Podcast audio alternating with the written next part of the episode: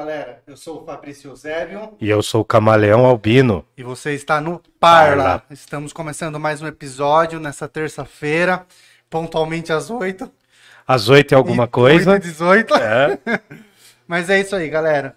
É, hoje a gente está aqui com uma banda, é, uma banda de hardcore, Camaleão. De muitas coisas, De mas primeiro a gente tem que pronunciar aí quem que a gente tá, a gente né? já vai apresentar ela para vocês. Já já os então- meninos aparecem, os bonitos. Então, eu vou falar um pouco dos patrocinadores. Primeiro, eu vou falar da EC Pinturas, tá? Para você que precisa de pintura residencial ou empresarial, é, entre no Instagram, arroba EC Pinturas. E tem também o site que é www.ecpinturas.com.br, Isso. tá? Tá aqui na descrição também. Certo, e aí a gente tá aqui na Move 8. Se você é artista, se você tá desesperado, se você é músico, cantor, pagodeiro, sambista, o que for, venha para a Move 8. Aqui o seu sonho vai se tornar realidade. Ou não, pode ser, tá bom? Move 8, é só dar um toque aqui, tem no Instagram, arroba Move 8 Produtora, tá bom? E falar também do Pix. É, tem mais outro patrocinador? Acho Não, hoje vai ser Beleza. só esses dois, mano. Então, o Pix, para você que quer fortalecer a galera aí, né? Ou fortalecer o Parla, é, faça uma doação lá no pix@parlapodcast.com.br. Pix. arroba parlapodcast.com.br. E tem o Apoia-se também, que é o maneira- fixo. Outra maneira de ajudar a gente mensalmente aí é no Apoia, tá? No Apoia-se, que é apoia.se barra parlapodcast. apoia.se barra parlapodcast. Só que se você Beleza? tiver sem essas condições, se você não puder fazer de jeito nenhum, a melhor forma de você apoiar a gente é curtindo o canal, se inscrevendo, fazendo toda essa xaropice aí de comenta pra caramba, vai falar do penteado dos caras aqui já já, vai falar zoar os caras. Então, assim, por favor, comente, compartilha, manda pros amigos que você gosta, pras pessoas que você não gosta também. É sempre bom, tá bom? Então, bora lá? Bom, e vocês que estão sentindo um ambiente mais leve é porque o gordinho foi arrancar mais bochecha, então não tá aí hoje. Mentira, ele tá nas Foi câmeras. fazer uma extração de mama. Bom, e hoje. Ah, isso, galera. Fala aí se o áudio tá bom, porque o gordinho tá suando frio lá, não. Tá perdendo até. Tá, tá emagrecendo ali, ó. De tão nervoso que ele tá nas câmeras. É, lá. Então, vê aí Bom. se o áudio tá bom, fala, manda aí se a câmera tá boa também. A gente tá feio pra caramba, mas faz parte. Se bem que você Fale tá por com cabelinho. Ai, o Peaky Blinders hoje. Ele, Foi pro banho e tosa. Banho É. e tosa, tosa higiênica. Ele né, cortou ali, ele podou a cabeleira, ó. Bom, e aí, Bora. galera, eu vou jogar pra vocês aí, né? Hoje a gente tá com a banda Boca de Lobo. Uau. É isso? E aí, rapaziada, salve. Pode gritar salve. agora, agora vocês podem falar. Aí, ó, primeiramente, queria agradecer aí, Fabrício, Camaleão, o, o Murilo, a Tainã e o Rafa também ali que estão. Escondido, com medo da gente. A Move 8, muito obrigado mesmo pela oportunidade, imensamente agradecido aí.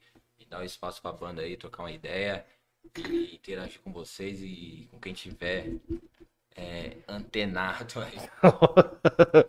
Tá, tá tudo certo aí, fiote? Estamos vendo a terceira câmera, mas vai. Opa, então vambora. Não, então vambora. Não, foi tão bonito o que você falou, foi tão tocante, tão tranquilo. Isso. Pensei que vocês iam ser mais agressivos, né? Derrubou o microfone, olha lá. Olha lá. faz tanto tempo. Estamos fora do ar por problemas técnicos agora, né? E. Peraí, peraí. É, Isso, beleza. Rosqueia, Isso. Rosqueia a porquinha aí já. Rosqueia, a porquinha. Cara, tem um problema com equipamentos, cara. Aí, aí. em tudo, eu rebento tudo. Ou abaixa aí. Estamos arrumando aqui questões técnicas. Diz aí, crianças. Porque daí vai mostrar a cara de vocês. É, tá. Só é isso. isso. Isso. A técnica se faz na hora mesmo. Não, mas a gente, a gente quer saber aí, tá, tá bacana o áudio? Tá legal? É. Ah, isso, isso, criançada. Ah, então tá. É. Não, o PA é bom, né? Só levar os cabos. Sempre. Não é verdade assim? Não é verdade? Nossa, desde as batalhas de banda que eu vi, eu ia, meu Deus do céu. O PA é bom, só precisa levar os cabos. Bom, Pra caramba, sempre desligo o, o pedal do gordo. Nossa. É foda. Não, imagina. Bom, acho que seria legal vocês se apresentarem falando o nome de vocês, o que cada um faz na banda, acho que seria legal. Idade, tipo vocês, né? sanguíneo, que cada um faz isso. Boa. Bom, eu sou Cassiano, eu sou um dos vocalistas da banda aí. E Eu sou o Diego, eu sou baterista. Batera. Batera, sou Raul Fernandes, toco baixo. Vem, Fer. Ô, ô. Aê. Toco baixo. Movimentando esse negócio, eu vou quebrar de novo. E é isso, Raul Fernandes. Sou o Matheus Capuccelli, guitarrista. E eu sou Galego Edge, vocalista também.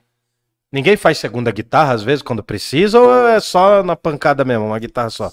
Guitarra. Aí eu gostei, hein? Eu gosto quando tem um guitarrista só, respeito mais. Destaca aí aquele irmão do Samuca. Ah, tá, vou destacar. O, o diretor, o diretor aqui já tá querendo adiantar os rolê. O Galiego é irmão do outro Galiego. Não sei se vocês perceberam, mas aqui a gente tem o Bruno Galiego e já veio o Samuca Galiego também, que provavelmente vai vir nos próximos dias aí, a gente vai precisar dar um toque nele, tá bom? Bom, galera, então vamos lá, sem mais delongas. É, Nossa, delongas, né? Como meu avô dizia. Cara, antes de qualquer coisa, quer perguntar alguma coisa? Quer Vai, perguntar? mano, segue. Não, tudo bem. Tudo bem, desculpa. Eu preciso de um Danone, mano, porque agora bateu o calor, vou pegar um Danone já já. Enquanto vai Tá. buscar o Danone, Hum. posso fazer uma- um questionamento só pra começar? Ah, Pode. É, com base num questionamento que minha mãe gostaria de fazer. Por Nossa. que chama Parla Podcast? Parla. Ah, tá. É sério, minha mãe que questionou isso, ela gostaria de saber, ela deve estar assistindo Manda nesse um beijo momento. pra mãe, fala aí, Beijo, ó, mãe. aqui. Samuel, um abraço. Não, mas a mãe chama Samuel, fala o nome da beijo mãe. pra minha mãe, a dona Lourdinha. E um abraço pro meu irmão. Ela queria saber por que Parla. Cara, parla, acho que a gente. A gente não tem um, um porquê, né, gordinho? Assim, é do latim. acho que é. E a questão de parlamento, tá? A galera confunde por ser de Jundiaí, italiano e tal, mas a gente nunca pensou nesse lado, né? Foi mais pro lado do latim, de, de falar, né? E, tal, Parlária, né? e de questão de parlamento, onde a galera fala. Foi por isso. Pegou a visão, mãe? Tá Parlatório. respondido. O Wildo também é todo rebuscado nas palavras aí. É, eu tento, eu tento. Eu tento. Mas é só Não, ficar o bêbado. Wildon veio depois. O Parla surgiu primeiro, depois veio o Wildon. Eu, eu sou fã, eu sou seguidor raiz aí do Parla. Posso eu acompanho de- chororó, da época que era só a dupla aqui. É, não, os caras estão aí, a gente, pô, nada, nada, já estamos chegando. Hoje é o número quanto? 74? 74. Pô, a gente tá com 74, cara. Imagina, mano. Quando chegar no 100, Da hora. a gente não vai fazer nada, mas tamo aí, entendeu? Não, mas. É, é, não, mas a gente vai. A gente vai distribuir, mas pera aí. Vai chamar Rihanna. Chororó é foda, chororó é foda. É. Chitãozão. Mas, cara, assim, só pra gente organizar uma coisa que a gente não quer organizar, né? É... Cara, vocês estão aqui. É a primeira vez, acho que a gente chama a banda inteira, assim. A gente queria que vocês todos aparecessem, porque eu acho que é muito canalha mostrar, tipo, só o vocalista, ou só o baterista, ou só o baixista. Eu acho que tem que aparecer todo mundo a primeira vez. Se a gente se arrepender até o final, a gente tira uns dois ou três e volta pra lá, tá ligado? Se a gente se arrepender. Ah. A gente é uma banda que a gente não tem essa, essa questão assim de ter uma pessoa. é, Que é a cara, né, da imagem. Ninguém é Axel Rose aqui, né? Não, Não. A, gente, a gente é todo mundo igualzinho um ao outro aqui. É todo mundo chitão. Ah, então tá. E, mano, um dos motivos também por vocês estarem aqui, hoje vocês já vão falar, mas é porque vocês estão lançando um trabalho novo aí, que tem algumas reformulações de algumas músicas. Eu tenho ouvido bastante vocês há um tempo. Vocês são de um lugar, de uma área que me é muito importante, que é o lado esquecido da cidade. Né? Eu venho do lado mais esquecido ainda. Mas eu quero que vocês conversem aí, quero que vocês me falem um pouco. Mas assim, desde quando tem o Boca de Lobo? Olha na lente da verdade. Filosoficamente, Isso, filosoficamente. ah. Assim, eu, o Cassiano e o Raul, a gente cresceu junto. Então, o Boca de Lobo se formou na catequese. Junto Ah, com o padre lá, não sei como que Se é. aumentar um pouquinho o ganho, fica ruim. Aí, Camales, fale bem baixo você. Beleza, desculpa. E... Tô sendo tolhido pelo meu direito de falar. Mas assim, oficialmente mesmo, o Boca de Lobo começou em 2013, né? Como eu falei, a gente já se conhecia desde criança, né? Crescemos junto. O Galego, te- conheci ele no. Eu acho que eu tava na oitava série, ele já tava no ensino médio. nessas coisas de matar aula aí na saída do Gandra, essas coisas assim. Mas não tivemos muito contato de amizade mesmo. A gente se conhecia, porque na época não tinha WhatsApp, não tinha. Tinha o Orkut, né? Eu ia fazer um buddy poke e dar um tapinha nele. Não, não, não tinha essa muito. Não tinha essa cultura Nossa, ainda. de- Nossa, como que é o nome? Buddy poke, eu acho que era. né? Nossa, é mesmo.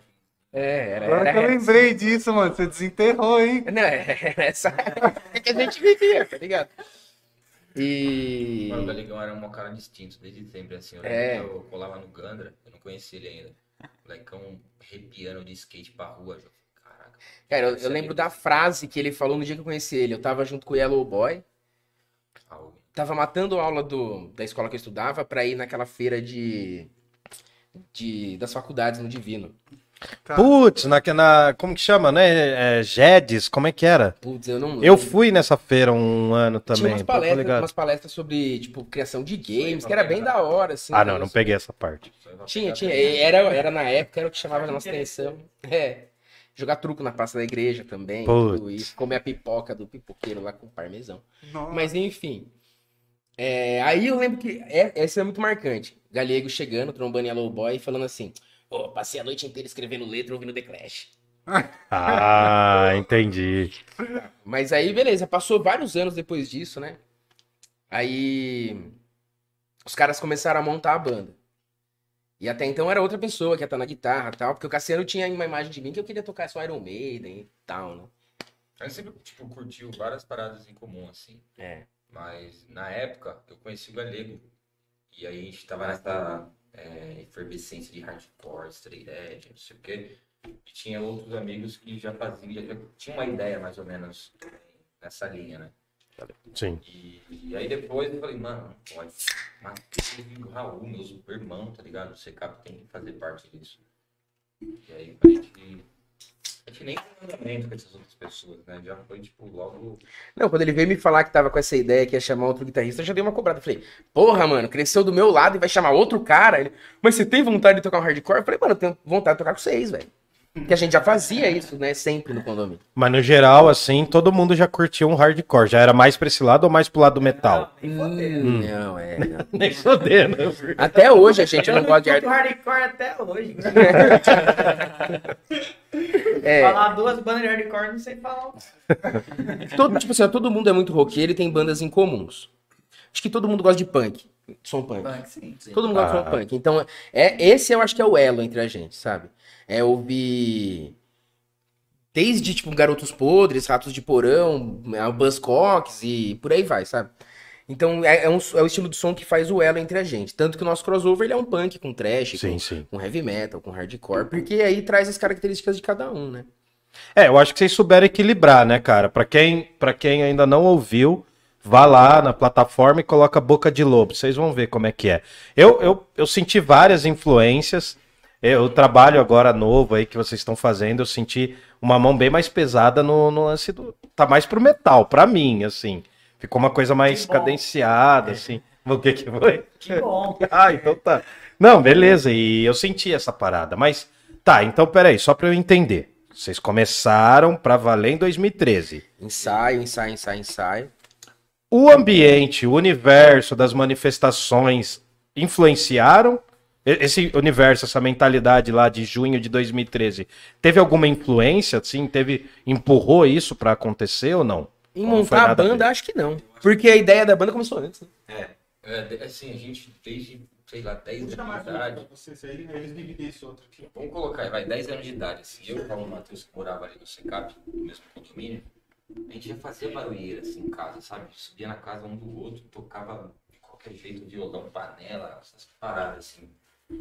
E a gente sempre escutou muita música também, a gente tinha muita influência da galera ali, né, do, do condomínio. E já fazendo barulho assim, né? A gente queria ter banda, a gente já gostava muito de rock naquela época. Via capa de CD, via outras coisas, enfim, outras pessoas escutando. Acho que isso impulsionou bastante, assim, essa, essa vontade de a gente querer fazer banda, assim, desde aquela primeiro momento lá, né? É, eu mesmo, tipo, antes do Boca, eu conheci o Galego, através do Let's Skate, tudo, a gente andava junto. E a gente chegou antes do Boca a montar uma banda de punk, a Subvida. né? Subvida. Mas também que não deu pra. Não foi, Não pra, foi pra frente, frente. aí parou. Ainda bem. Aí ele conheceu os caras e falou, ó, você tá na pegada de montar banda ainda, de tocar? Falei, tô, mano, Falei, ó, conheci uns caras, vamos tocar? Falei, ah, demorou, e tamo aí, cara. É, E se a a, gente se amou, né? Se É, amou. sim. Foi uma- um casamento. a formação é a mesma desde 2013. E é raro isso Nossa, acontecer. Isso é muito raro, mano. E Nossa. no primeiro ensaio de 2013, que foi em agosto, tipo, esse mês a gente tá completando aí oito anos de Oito banda. anos de Da banda. hora, parabéns, mano. Oh, valeu. O primeiro ensaio a gente saiu com o Lado Esquecido pronto. Lado Esquecido foi a primeira canção. Nossa, foi a primeira música que vocês Foi. fizeram. Foi. É um monte de um turbilhão de ideias dos caras ali, uma sede de tocar e saiu lá de esquecer. Você, Camila, você havia questionado sobre a questão do, do manife- das manifestações de 2013. Ah, o que eu vejo que é o seguinte, assim, as manifestações não foram a, a principal influência, tipo, mas eu acho que é, do- ah, 2013 foi um ano que potencializou algo que, a gente, que nós já tínhamos noção. Como o Matheus comentou, nós vimos essa escola do punk, do punk rock e tudo mais. E o punk rock ele já deixa muito evidente esse o questionamento, a, a, a questão social e tudo mais, política e tal. Eu acho que 2013 serviu para potencializar, colocar em prática, talvez, ou trazer ainda mais consciência. E acho que nesse aspecto houve uma, uma influência, foi um dos, dos fatores. Em relação à banda, é bem isso que eles explicaram mesmo. Teve, é, houve uma, uma interação muito grande, né? A gente sempre foi muito roqueiro e tudo mais. E algo muito interessante é que quando a gente entrou no estúdio pela primeira vez, a gente fez diferente de, de muitas bandas. A gente não chegou tocando cover para entrosar. A gente já chegou, olha só, tem uma letra pronta aqui, vamos trabalhar em cima dela e vamos fazendo. A letra assim. Já era uma parada de muitos anos a gente queria fazer uma coisa nova. O que tem influência de fato da- de- das, das, das manifestações de 2013 é a música Justiça ou Vingança. Eu escrevi essa música pensando nas manifestações, vivendo elas, assim. Sim. Então ela, é, tipo, você fala assim, tem alguma influência de fato das manifestações de 2013? Tem. A música Justiça ou Vingança. Mas pontual, assim, ela. O resto foi. É, é muito mais vivências nossas, assim, nosso modo de pensar mesmo, do que um momento. Tá, E, e desde sempre a escolha foi pra- por cantar em português. Vocês nem questionaram não fazer isso. Ou rolou uma coisa assim, ah, de cantar em inglês? Não, Nunca, nem rolou. pensamos nisso. Ah. Querendo ou não, a gente, por, por estar nesse, nesse nicho, né, do, do hardcore, do punk, do metal, o público geralmente é uma galera de, de periferia, de subúrbio, uma galera classe média baixa. Então não são todos que têm, que têm acesso, que entendem a língua inglesa, assim, tal. Então acho que priorizar o português nesse aspecto para ter uma linguagem mais direta, né? Ter uma, É, vamos ter uma parar de presença pra maior. Banger, né? pô? É, Ah, sim. exato. A gente é, É, não. metaleiro, batedor de panela. Não, mas gente, isso, é- isso é legal vocês falarem, porque eu, tipo, eu toquei também e comigo acontecia justamente o contrário, cara. Por Como eu era mais da turma do metal, a gente começava totalmente o oposto do que vocês fizeram, assim. A gente começava pra entrosar, tocando meia dúzia de cover, era um inferno. Nossa, tocar cover é muito chato. Chato. Sim. E sempre indo mais pro lado do metalzão, assim, sabe? Era mais old school e tal. E, bom, então vocês sempre decidiram. né? Acho que isso é da hora. Eu acho que é da hora isso, cara. Até por conta do cenário, né? Eu tava, tava dando umas olhadas numa, nos documentários de punk rock e tal, nos Inocentes e tudo mais. Pô, é uma puta cena, né, cara? E surge meio que parecido com o que vocês. No lugar da galera mais do subúrbio, né? Do que a gente chama de periferia. Também, a gente ter criado banda, assim. Essa questão, de a gente tá lá no lado esquecido, né? É, a gente sempre também, não só via punk, outras músicas rap também, principalmente. Na escola ali, a gente via aquela realidade da galera, sei lá, desprovida de certas coisas, enfim. E você vai bater naquela realidade. Pô, essa música aqui, é, ela diz o que eu tô passando, vamos dizer assim, né? Gera uma identificação. Muita identificação. Aí você vai, sei lá, a gente sempre foi muito de Electric Cage também. é, trilha sonora era punk, era rock, rap. E aí você vai é, ligando as coisas, né? Eu tô aqui, isso aqui é, diz o que eu tô vivendo também. Então, vendo isso aí também, eu acho que essa circunstância de, de identificação de onde você está, você querer se manifestar é, sobre aquilo ali, né? Pra aquela tá galera vivendo. entender, né? Pra galera que. E as referências também é, batem, né? O punk, o rap, enfim, o samba. Só a nível de curiosidade, quando eu, quando eu conheci o Cassiano, que a gente co- começou a conversar sobre música, sobre banda, a gente sempre foi do rolê do hardcore, principalmente, né? A gente se conheceu num sound system de Sky Reggae, assim, de trocar ideia. Então, Mas aqui na cidade mesmo. aqui na cidade mesmo. Pode crer. Então foi foi isso que rolou assim. Aí, então tem todas essas essas nuances, essas influências diferentes que, né, agregam na, na- não necessariamente na, na sonoridade da banda, mas no convívio, no dia a dia. E só enriquece só. Sim. Não, mas é da hora, cara, se você falar isso daí. Achei que vocês tinham ido embora, cara. Ressuscitaram. Ó, então venha para a Move 8. Eles estão trabalhando até agora, aguentando a gente aqui, hein? Ah, então, pessoal, E vão voltar ainda. Vamos voltar, né? Não, mas é pra ver se o estúdio não. não- não- a gente não destruiu o estúdio. né? Entendeu? Porque. É, hoje o negócio tá rock capiroto aqui. Rock capiroto. Pra esses dois aí também que. Representam. Ah, sim, mano. Eles dão uma força aqui, cara. Se não fosse eles, eu estaria na rua. O par era na calçada. É, o par na calçada. Que não é ruim, mas quem sabe, né? Enfim. E, e tá, cara, assim, vocês falaram de uma coisa que é incomum. É, eu tô tentando trazer um pouco pro meu universo. Por quê, cara? Eu também estudei no Gandra. Se você não é de Jundiaí, você tá ouvindo aqui, a gente vai falar de uma escola que acho que foi comum para a maior parte de vocês. Né? Eu É. é. no Gandra. Quem, quem que estudou? Quem foi pro Gandra aí? Em que época, mais ou menos?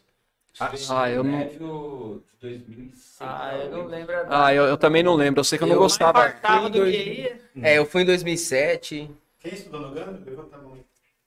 Eu! Também, enfim. Só que eu saí de lá em 2003, tá ligado? A gente fez um festival lá, que seu irmão acho que colou. É, isso aí foi no, no tempo do meu Não, irmão. é. É. Foi um festival que acabou a energia no final, teve, teve todos os estilos de banda, enfim, foi, foi um negócio bem tosco. assim. Halloween lá, né? Que tinha. Fizemos também, cara, foi bem ruim também, Eu assim. entrei parou tudo assim. É. Não, é porque vocês estão falando, assim, vocês- pela, pelo que vocês estão falando, já era o momento que eu já tinha saído da cidade. Qual é a média de idade de vocês? A média. 27, né? Mano, é uma escada dos 27. Você tem 20? 27. Dos 27 aos 31. 31. É. Ah, Então, Sério? peraí, então fala cada um a idade aí, né? Porque quem, aí as groups, né, elas estão loucas pra saber, vai. Eu tenho 30, Galegão. 31. Eu sou o que tem 27. Eu tenho 28. Zoeira, eu tenho 29. Eu sou o caçulão, velho. sou o caçulão, velho. Mas bate, cara. E, e, assim, tá, daí vocês começaram a fazer, você- vocês começaram a ensaiar. Aí eu queria que vocês falassem um pouco, tipo, beleza, pra ter engrenado, pra ter começado a rolar, porque tem que ter também um feeling. É legal saber que saiu na primeira, no primeiro ensaio já saiu Ah, uma música. É um bagulho muito raro, cara. É um negócio que pro meu universo a gente não tinha muito. E aí, como que foi? Depois que vocês entrosaram, vocês já pensaram em tocar em algum lugar ou vocês pensaram em gravar som? O que, que vocês estavam pensando em de início? 2013, vocês se reencontraram, o primeiro CD sai quando? Na verdade, na verdade, o, assim, é, o Boca de Lobo sempre foi uma banda de, tipo, colocar objetivos, assim. Então a gente chegou e falou, olha, a gente só vai fazer o primeiro show depois que tivermos pelo menos sete canções no repertório. Então a gente ficou trabalhando nessas sete canções durante meses e a, pra gente fazer a nossa primeira apresentação, que foi só em 2014. Foi um ano trabalhando nessas canções. A gente já chegou no, no show. É, um ano de estúdio. A gente chegou no show já com sete músicas prontas e falou: é isso. Foi assim. E aí depois a gente pensa, a, a gente colocou, a gente tem que fazer mais shows pra ganhar Aí popularidade. caiu na estrada. E exato, e sempre pensando em criar uma base de, de, de seguidores aqui na cidade para depois ir para outros lugares. E eu acredito que esse, esse objetivo foi alcançado E é por isso que a gente tá aqui. A gente começou, a gente fez quantos shows direto, assim? Quatro, cinco. Eu ia cinco final de semana tocando todo dia. Ah, que da hora, mano. Teve, teve uns camaradas de banda que colou no nosso ensaio. A gente tava só ensaiando, fazendo música, os caras colou. Falou, mano, mas que som louco. A hora que vocês quiserem, nós marca show e sai pra fora aí. Foi assim. A hora que nós decidimos, não, nós vamos fazer show agora. Já tinha show marcado, por causa dessa força dos brother, Carimão, Os caras do gosto do nojo. Gosto Ah, do Nojo. Já deram um salve, já marcaram o show, banda pra eles. Ah, mas nós tem uma banda de amigo também. Pode colar? Pode. Já tava de louco. Entendi. Então, já, o segundo show da banda, acho que foi já em Minas Gerais. né? Isso. Ah, então. Ah, então vocês não tocaram só aqui. Vocês. Não. O primeiro- Então foi no aldeia, o segundo no Campo Não, não, não. Não, primeiro, primeiro- no Taverna. Isso, taverna. No Nossa, Taverna, velho. lá em Várzea Paulista, abrindo pra Nervosa. Mano, É, foi- Vocês abriram pra nervosa Primeiro no show, O primeiro. primeiro velho? show nosso foi abrindo pra Nervosa. Já foi um puta um show. Caramba, Depois mano. nós já foi pra praia, tocamos na praia, novão de, de, de banda, assim, já fomos Terceiro show. Depois em Minas Gerais, doideira. Minas foi antes. É, Minas foi o segundo show. Cambuí foi o segundo show e o, e o terceiro foi, Tá foi, foi, no, confundindo no, Guaru, foi no Guarujá, né? Guarujá. Guarujá. É. Terceiro. Caramba, mano, mas então vocês já rodaram, já saíram mesmo, assim, não foi uma coisa de ficar local, porque assim, ah, eu lembro de. ah, eu peguei uma turma que era muito local, entendeu? Sim. Tinha muita banda, e isso é legal, porque eu falei da escola, porque muitas bandas surgiram na escola. Tipo, quando eu fui pro Gandra também, eu trombei uns caras, a gente começou a fazer banda. Foi numa coisa bem babaca até fazer paródia, sabe? Umas paródias contra as drogas que tinha nos Nossa! festivais. É, eu Mano, as ganhei. coisas que Yellow Boy contava pra nós. É, cara. mano. Não foi você que fez a música do Proerd, não, né? Não, cara, mas Olha lá, hein? eu ganhei. Olha lá, hein? Teve um ano que teve um ano que eu ganhei um festival de paródia contra as drogas do Gandra e tava bêbado, mano. Foi, foi, foi muito bom, cara. Foi muito da hora. Mas assim, é é porque eu vejo assim, é, mudou um pouco isso, cara. Acho que vocês pegaram essa, essa vibe que é, é, de querer montar uma banda, né? Essa sacada de querer montar uma banda. E o interessante é, esse ambiente escolar eu acho que acabou favorecendo vocês. Porque banda, mano, de certa forma tem que ter amizade, né, cara? Eu não sei Tem. como que vocês lidam com isso, com treta, mas é, é foda, não é, mano? Mano, Como a gente que é? muito amigo, velho. Ah, mas amigo sai na porrada também, se precisar. Não, se Mas é, é, facilita, né? mano? é, mas assim, Ele já quebrou meu nariz. é, é. Mas assim, eu acho que essa parada de, de amizade de infância, a gente tem os macarrão, enfim. É, a gente é muito sincero, cara. Cada um, assim, sabe? Com cada um. E não esconde nada. É, fala mesmo, Carinha, sabe? Tipo, um carinha fechado, não. E assim, ó, dando nariz, já... a- aquela fita de todo mundo vindo de um lado esquecido, não tem ninguém que vive alguns privilégios que eu vejo que tem outras bandas que passam. Que a gente é muito tolerante com várias coisas, principalmente quando o problema é financeiro. Eu vejo que muitas bandas trocam de integrante ou acabam, às vezes, pelo problema financeiro. A gente espera. A gente pisa no freio. O álbum a gente gravou durante quatro anos. Por Pode causa crer. disso. E não é um valor de um Celta álbum. É menos. Tá ligado? Entendi. Então, tipo, eu acho que isso é uma coisa muito importante. Tipo, a gente tem uma tolerância muito gigantesca. Porque a gente vive na pele várias dificuldades em momentos diferentes da vida e sempre alguém tá passando um perreio. E isso nunca foi motivo pra gente acabar a banda ou tirar um integrante e tal. A gente senta e espera. Isso na questão financeira, na questão emocional, o Boca de Lobo já teve vários problemas também. Mas a gente prefere esperar e tocar junto. Porque era um sonho nosso, assim mesmo Sim. e do que é, simplesmente, ah, vamos continuar a paulada.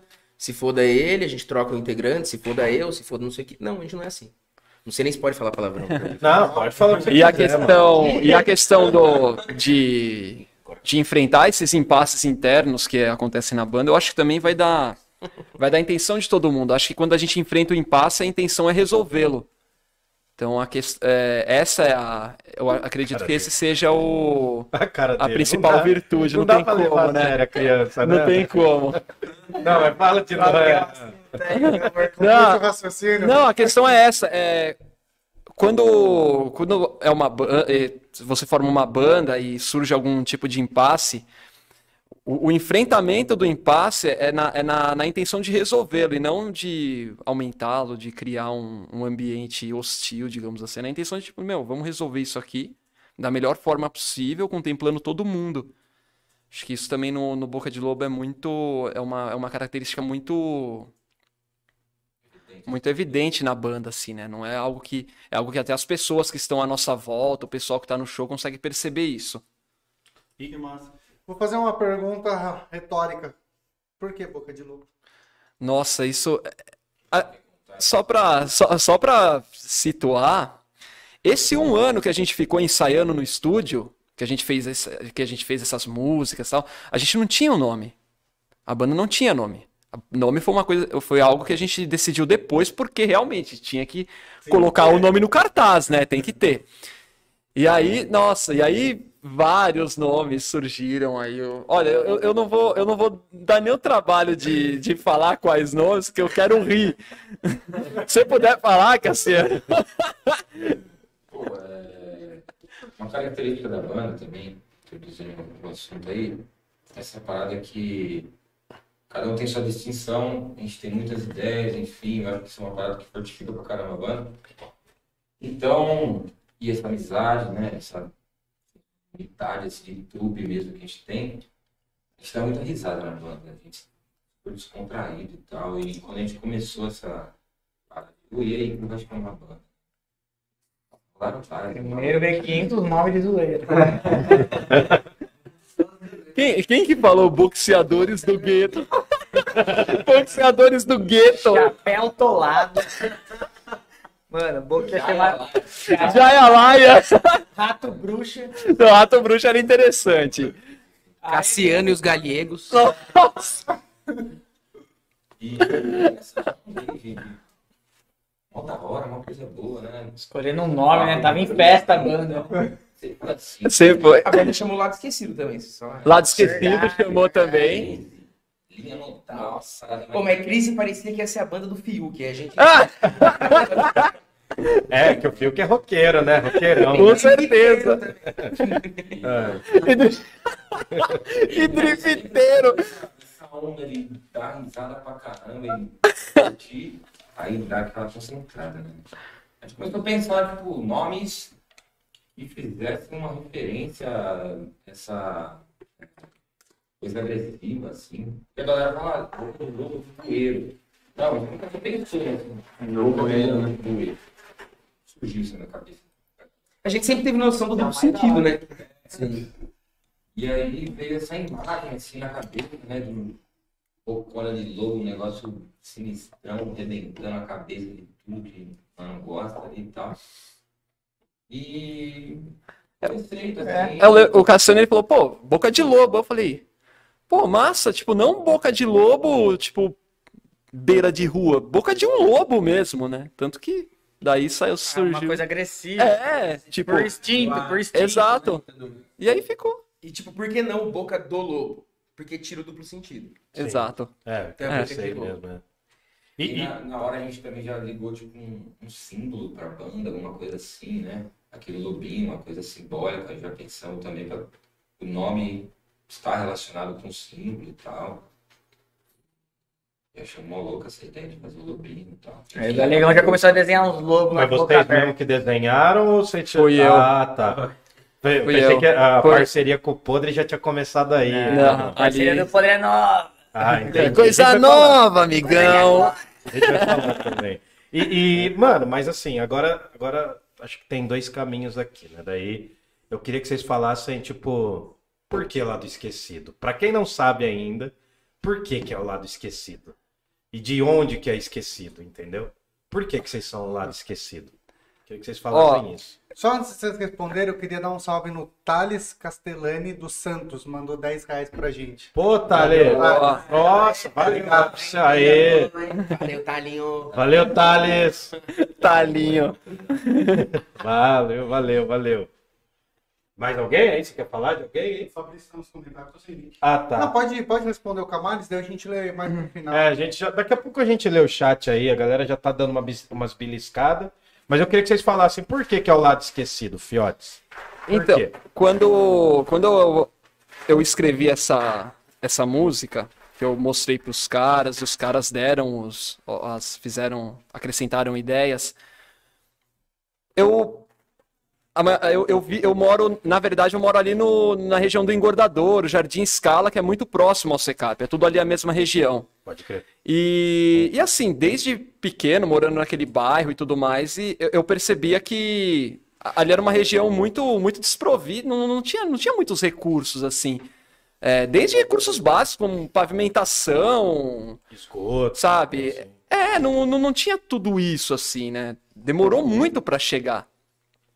E aí eu, eu vi as pessoas que viviam ali, tal, caindo na- nas ladainhas de políticos que iam naquela região só em período de eleição e fazendo promessas e promessas e mais promessas.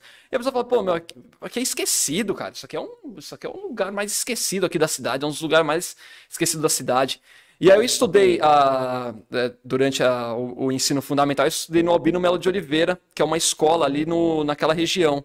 Então eu tive amigos do Secap, da Água Doce, do Jardim Adélia, do Novo Horizonte, que estudavam ali, que eram pessoas que passavam, periferia, que passavam pelos mesmos dramas que eu. Então isso marca, né? Você vive numa re- região sem recursos e de repente quando você anda, não precisa andar muitos quilômetros, você anda 3, 4 quilômetros, pô, aí você já vê shopping center, pavimentação, Condomínio. tudo, condomínio e tudo mais. Aí, aí começa a pensar, pô, cara, isso aqui é um, isso aqui é um lado esquecido mesmo, né? E aí a letra é nesse sentido, é, falando do, do lugar que a gente vive e tudo mais. E quando a gente começou a tocar, é uma letra, né, que é pegajosa, né? Ela Sim, sim. é fácil, ela é, ela é rimada, ela tem um ritmo agressivo e tudo mais. Então a galera começou, se identificou também, né? A gente tá em Jundiaí, né? Que é uma cidade que, por mais que seja esteja aí no topo dos rankings aí, é- mas é uma cidade muito desigual ainda. Ainda é. É para inglês ver, exatamente. É é ainda uma cidade muito desigual que tá cheia de la- lados esquecidos, né? Você Então, viu que é saiu isso. essa semana do Jardim Botânico? Não. Eu Saiu do Jardim vi. Botânico. Não dá pra acreditar, né, Não dá. irmão? Que Saiu o Jardim Botânico de Jundiaí como um dos 13. Não, eu vi Tá. entre os 13 Entre os melhores 13 do mundo. Parques mais bonitos do mundo. Parque mais bonito do mundo. Entre os aquela 13, chachala lá. Mas Aquele... pra sair do mundo, não foi uma coisa que a gente aplicou. Não, Não, não. Lembrando que era um pico de transição pra Cerrado que os caras destruiu pra fazer um jardim Pra fazer um jardim botânico, é. Porque ali tinha uma mata, tinha uma mata muito. tinha uma característica muito endêmica, né? Acho que chama, enfim. Tinha uma característica muito própria aquela região ali. E os caras simplesmente cortaram. Lembra que até que tinha aquela pedra em forma de coração? Acho que vocês não vão lembrar disso, velho. Era ali, era um pico de velho. transição de mata bonito mesmo, mas É.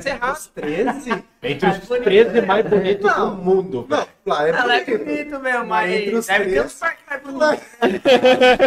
Pelo menos 17, tá? Não fala esse número, pelo amor de Deus. Vocês já vieram cara. Vocês já vieram. 17 era o número do Biruliro. É, vocês já vieram nesse dia aí que já não, não bate. É, já não é muito, né? Dia 16 mais 1 de agosto. Mas é pra, é pra confrontar mesmo, é pra sei. confrontar. Não, mas é bom, tem que mostrar, cara. Tá, então tem esse lance do lado esquecido, cara. Eu, eu me identifico muito com isso, com essa letra, porque eu também venho de um lugar que é a bairro em construção. Tudo aquilo lá, cara. Não tinha correio, tá ligado? E assim. E dentro disso eu já consigo vislumbrar. Olha que bonito. Eu já consigo ver uma parada da hora. Tem um lance aí, porque alguns de vocês têm umas formações, enfim, tem esse lance da leitura. Como que vocês aliam isso?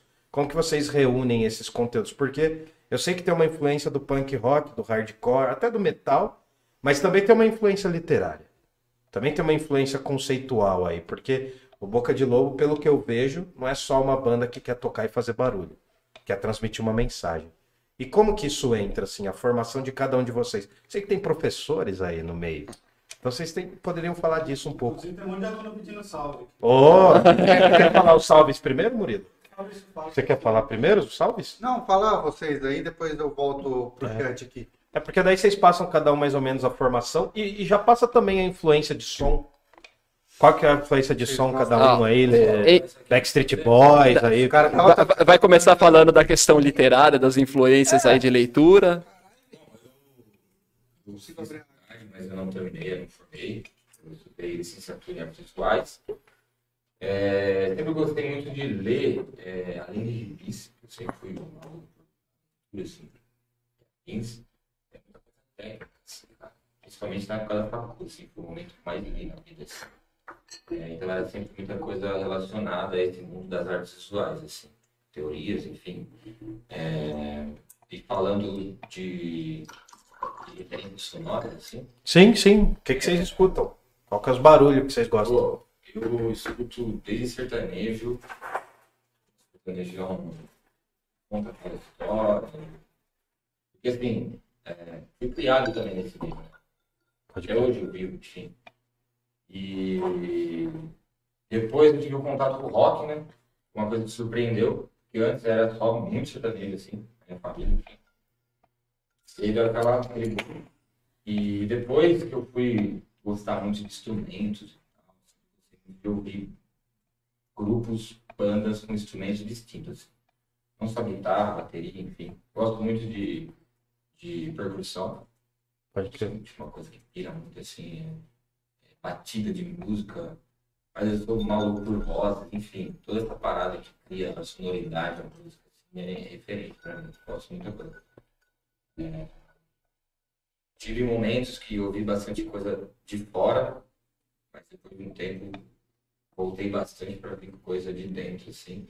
Eu acho que a música para mim sempre serviu de é, um espaço de aprendizagem no que estava acontecendo no meu ambiente e no ambiente interno ali onde eu convivo também. Eu sempre ouvi bastante é, coisa nacional, assim, até hoje, enfim. Mas tem alguma coisa, uma banda, um som que você destaca assim que foi primordial? Eu ia perguntar pra você quem é o melhor vocalista nacional e o melhor vocalista internacional pra você. Dois, assim, rápido. Ah, vamos lá. Não precisa ser a banda que você mais gosta, mas você fala assim, mano, esse cara canta muito. pensei nisso. Preciso buscar, tem muita coisa. É, eu gosto muito do Garganta de Ouro, né, cara? Zé É. Rico, José Rico. que é da dupla Milionários aí, gosto muito da voz dele e do Tião Carreiro também. E não é zoeira, porque eles estavam querendo ouvir antes de E comentar. internacional? Internacional, Axel Rose. Vai dar pra tirar vários memes daqui, cara. Vai dar pra tirar vários quadrinhos assim, ó. internacional tem umas coisas bem nada a ver, assim, que você tá tipo é, Pavarotti, assim, cara. Foi um cara que pra mim, na minha infância, minha mãe ouvia muito. Eu pirava, eu aloprava assim, na- naquela, aquele poder. Uma coisa que eu lembrei agora, assim, mas uma coisa que marcou minha vida. Mas tem outras coisas que eu acompanho hoje em dia, assim, também. Sei lá, que vem agora, assim. Uma coisa que marcou na minha vida. Pavarotti. Caralho, os Gente, caras massa. os cara foi longe, hein? Quem vai ser Caramba. o próximo aí? Quem é o próximo? Rick Pavarotti.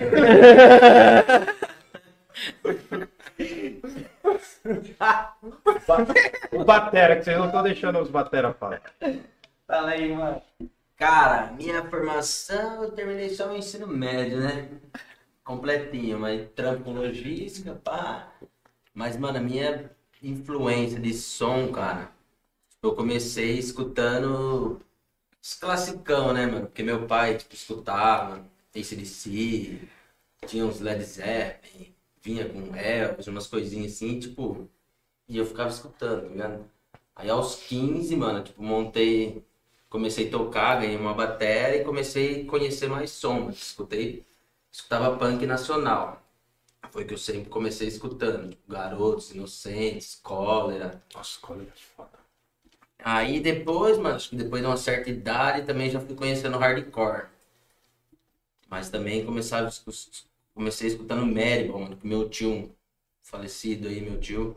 que Tinha uns discos, achei do nada jogado lá. Tinha um disco do Maribel, mano, aquele Set Off lá. Puta que pariu. Nunca compartilhou com nós. mano. Aí eu despiroquei, tá ligado? Aí hoje mesmo, mano, escuto uns trechão.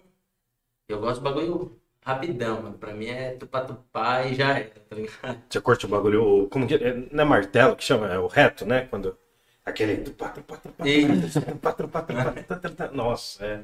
É também a base, né, cara, do crossover e tal. Enfim, Sim. é da hora. E pra você, quem que é o melhor baterista?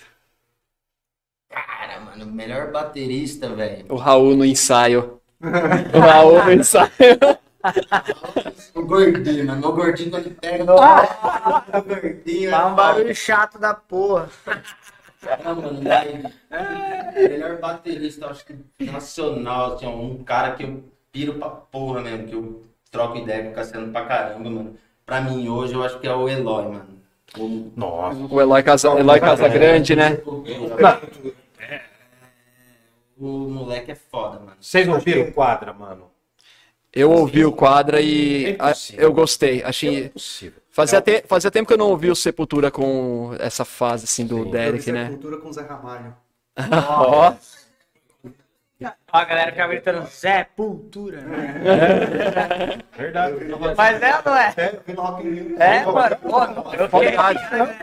Zé Ramalho, Zé Ramalho. Essa foi a música que o Raul mais gostou.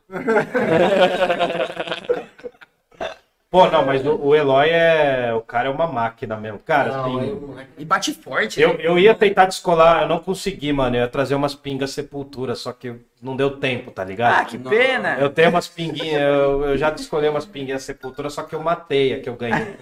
ganhei da, da minha namorada de presente.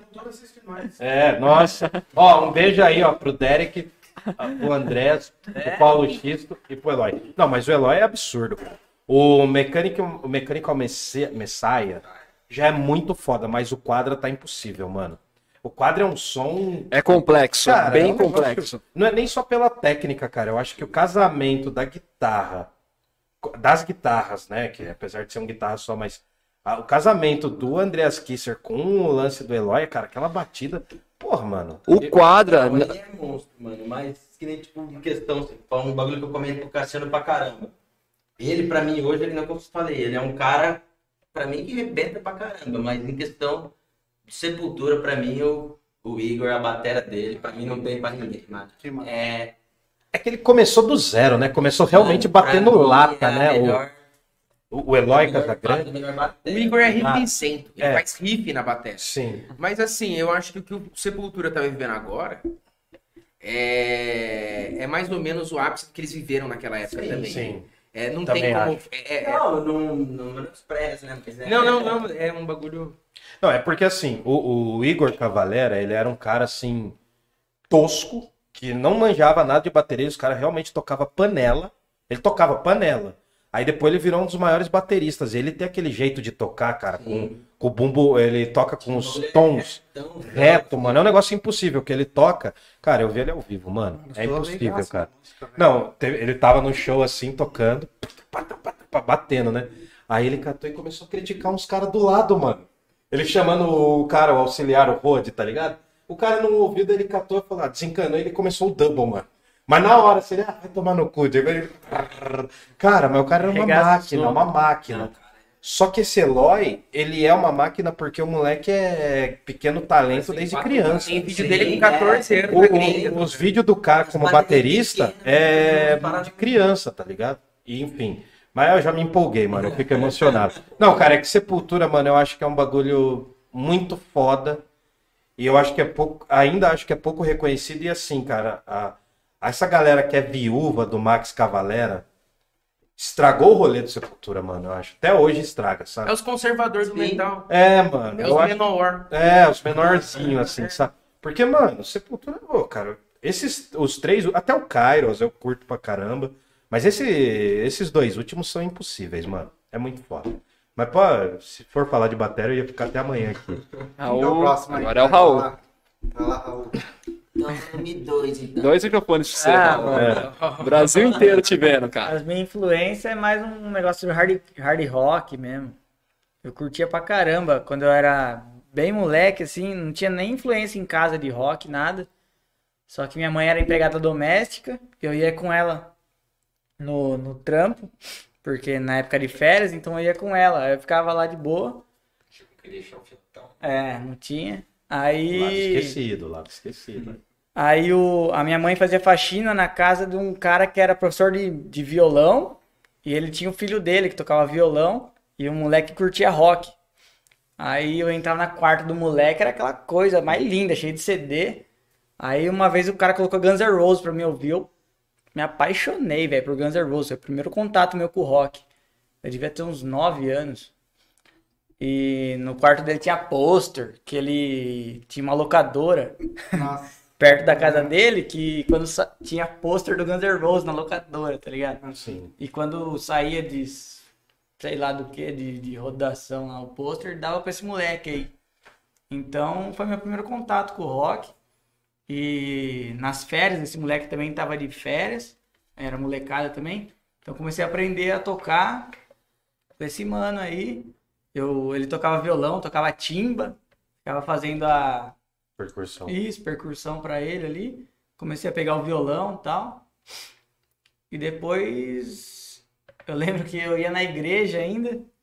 Aí, bem molequinho, bem molequinho. Aí um cara na igreja ia virar padre, sabia que eu gostava de rock, me deu um CD, tá ligado? Um Quatro CD do Linkin Park. Então, eu comecei a entrar no rock. agora, É, amou. eu comecei a entrar no rock do nada, assim, bem molequinho. Era o que tinha, assim, que ia É. né? Aí de aniversário, a minha madrinha viu que eu tinha CD do Linkin Park e um do Guns, me deu um do Raul Seixas. Aí eu, aí eu pirei no rock mesmo. Putz. Aí com o Raul Seixas eu via todo dia. Aí da hora essa parada quando tipo, a gente É. o bagulho tipo green, né? Uhum. Que nem você comigo pelo menos. Aí você pegou uma parada nacional, você entende, cara, e você vê o que o cara tá falando, é sensacional, assim, é dá um pum gigantesco Sim. na cabeça. Aí meu irmão, na, na- Dá o clique mesmo. quando nós era bem moleque, meu irmão pediu um violão pra ele começar a tocar. Sei que ele pegou duas semanas ali o violão, largou embaixo da cama. Aí eu, bem- acho que eu tinha oito anos quando eu peguei o violão. Comecei a. Eu colocava o CD do Guns e ficava tentando fazer a voz do Axel no violão, sabe? No- nas cordas de baixo. Um sopejo assim. Isso, eu né? não sabia tocar, então eu tentava reproduzir a voz, né? E comecei a. Aí foi pra duas cordas, três cordas, então foi começando a sofisticar o negócio. Mas só depois, né, que caiu no baixo, né? Tentou ser guitarrista, todo baixista tenta. Ah, Tentou ser guitarrista, passou toca esse. guitarra, tá ligado? Ah, não, porque eu tô falando que eu me Toca identifico, muito né? bem. É. Que eu sou da, eu sou da guitarra, mas daí teve um momento que falaram, você vai pro baixo. Não, os caras chegou pra mim e falou, ó, tem uma vaga na banda. Baixista. Eu falei, vai tomar no cu, vou nessa Tem porra. esse cara que eu nunca vi ninguém fazendo assim. É, eu gosto de tocar violão. Violão é minha. Violão é meu instrumento. Pode crer. Violão, eu sei tocar violão. Então, pra você, quem que toca mais violão? Ah, eu não sei. Eu não sou bom de nome. É o Axel, pô. Você O Slash. Não tem, tipo, um, tipo, sei lá, curto modão também, igual o Cassiano falou. Tem, Tem, mas eu não sou bom de nome, tá ligado? Que eu não, não, É, não acompanho internet, é. Ninguém. Não acompanho nada de, de nada, assim, nesses bagulho de... de Pô, a gente veio ouvindo um CD no seu carro. É. Quem que ouve CD hoje em dia, velho? Cara, eu compro CD ainda, mano. Eu, Eu compro também, DVD. porque eu não sei, eu não, eu, me- a única gente que ouvir música é CD, tá É, ligado? não, cara. O mais novo falou que tem um dragão de anos 80. Não, o cara veio diretamente do Hermes e Renato, né? Possivelmente, concretamente. né? Diretamente do Hermes e Renato, né? Sei Não, é mas, cara, é... mas que CD que era? Que CD que vocês estavam ouvindo? Vocês lembram? Anthrax. Nossa, Anthrax eu curto É, né, também. Anthrax. É trechão, é. Estralando, só que só tem os dois fones da porta, então foi estralando, foi estralando a nada. Foi estralando. Pode crer. Estralando, parecia Anthrax que é tava, né, gordo? A dona veio gritando no bagulho de trás. É, ah, e é da hora, né, cara? Vocês estão falando dessas misturas, porque o Anthrax, ele, ele foi uma das primeiras bandas de trash, que era, tava na- ali na- nos quatro grandes, né? E que começou a tocar com os caras que eram rappers, né?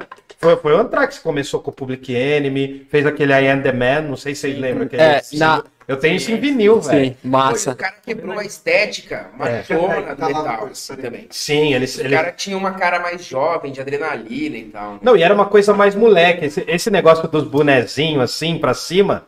E caralho, meu óculos. É, que eu- Esse negócio dos bonezinhos pra cima era muito deles. Eles eram mais. E cantar com fone, tipo o Sandy Júnior com o telefoninho aqui, assim. Com o microfone, né? Telefone, caralho. Não, mas o Anthrax é foda também, cara. É que eu acho que os caras são mais zoadão, assim, em relação aos outros, né? Que querem fazer mais pose. O Slayer, o Metallica e o Megadeth. Os Eles... caras fazem chacota com essa pose. É, eles zoam. Tem, tem um pouco a ver, esse lance do Anthrax aí tem um pouco a ver co- com a localidade deles, né? Porque Sim. nos anos 80, a maioria das bandas de thrash eram da, da Bay Area, em São Francisco, Nova e eles eram de Nova York. Então eles estavam dentro de, um, de uma selva musical que tinha o thrash metal que eles faziam, tinha o hardcore, coisas, tinha o exatamente, hardcore, tinha o hardcore e tinha o hip hop. Então eles, eles circulavam nesses, nesses, nesses locais. E aí eles colocaram tudo numa. E tem uma outra treta também, que eles são uma das poucas bandas com ascendência judia, quase todos, né? Exatamente. Quando eles começam, eles têm ascendência judia. Eles são judeus norte-americanos. E aí eles, eles tocam, eles levam isso inclusive pra música, mano. Tem um meios, uns meio italianinho e outros meio judeus, né? Assim, mas tem essa mistura também. O né? Joey Belladonna, ele tem descendência, além da descendência italiana, ele tem descendência indígena também. Isso, é verdade. É verdade. Você esqueceu de falar o que você faz, mano. De trampo? É, Ah, eu sou operador de máquina, mano. operador de... Já trampei com solda. Tudo bagulho de máquina é. Peãozada, peãozada, velho. As mãos tudo arregaçadas. É máquina, é. Já trampei de soldador. Agora eu sou operador de máquina. Peraí que eu já vou pegar mais breja lá pra vocês. Tá. E você? Bom, eu me formei em jornalismo, trabalho com assessoria de imprensa atualmente. Que fofo. É, Em relação às influências, assim, eu sempre tive muita, muita facilidade de escrever. Sempre gostei, sempre li muito, principalmente jornais, gibis e livros também. Porém, a, a- a minha preferência por livros sempre foi voltada não tanto para literatura, eu gostava mais de. Sempre gostei mais de ensaios, coisa- questões voltadas para política, sociologia. O, o primeiro livro que eu li, assim, que, que me trouxe, assim, uma grande influência, principalmente Obrigado. musical, foi um livro chamado Livro do Guitarrista, do Tony Bellotto. Ah, sim, sim, Esse tá ligado. livro é muito bom, ali tem bastante coisa legal, assim, de, de bandas, de... Enfim, eu já gostava de rock, né? Eu curto rock desde...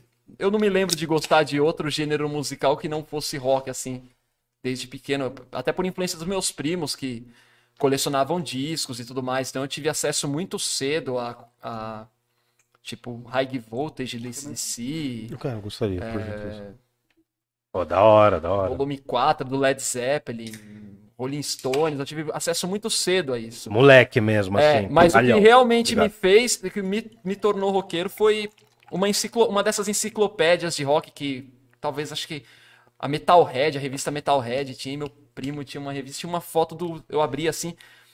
Tava meio que numa linha do tempo, a história do rock, aí eu abri assim, tava o Chuck Berry, assim, cara. Nossa, que Chuck da hora. Berry. Eu não vou ler aqui nos comentários do Samuel falando que é por causa dele, não, né? Ah, também tem influência dele também, porque, porque também, É, inclusive a literatura, também, inclusive a também, leitura. também, também, tem, tem influência dele.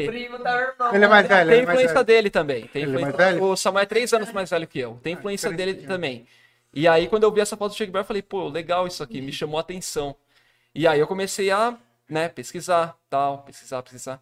Aí quando eu conheci o punk, aí virou a chavinha, cara. Aí eu falei, nossa, isso aqui é muito louco, cara. É, o Samuca fala a mesma coisa, E que aí- o punk virou a É, chave e o- dele. E o, e o punk, de certa forma, abriu a mente para outras coisas tão legais quanto. Aí eu conheci o, o thrash metal, conheci o death metal, conheci outras coisas bem legais, assim, por conta da, da influência do punk, do hardcore e tudo mais.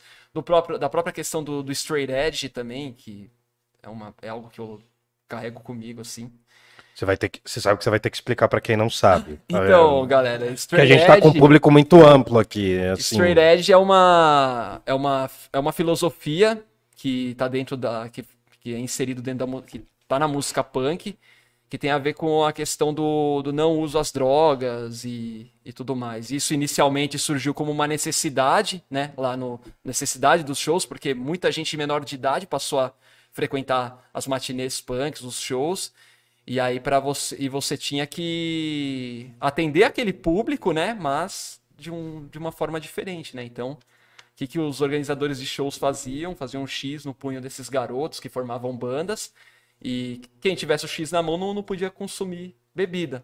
E aí um grupo de garotos passaram a levar isso mais além, né?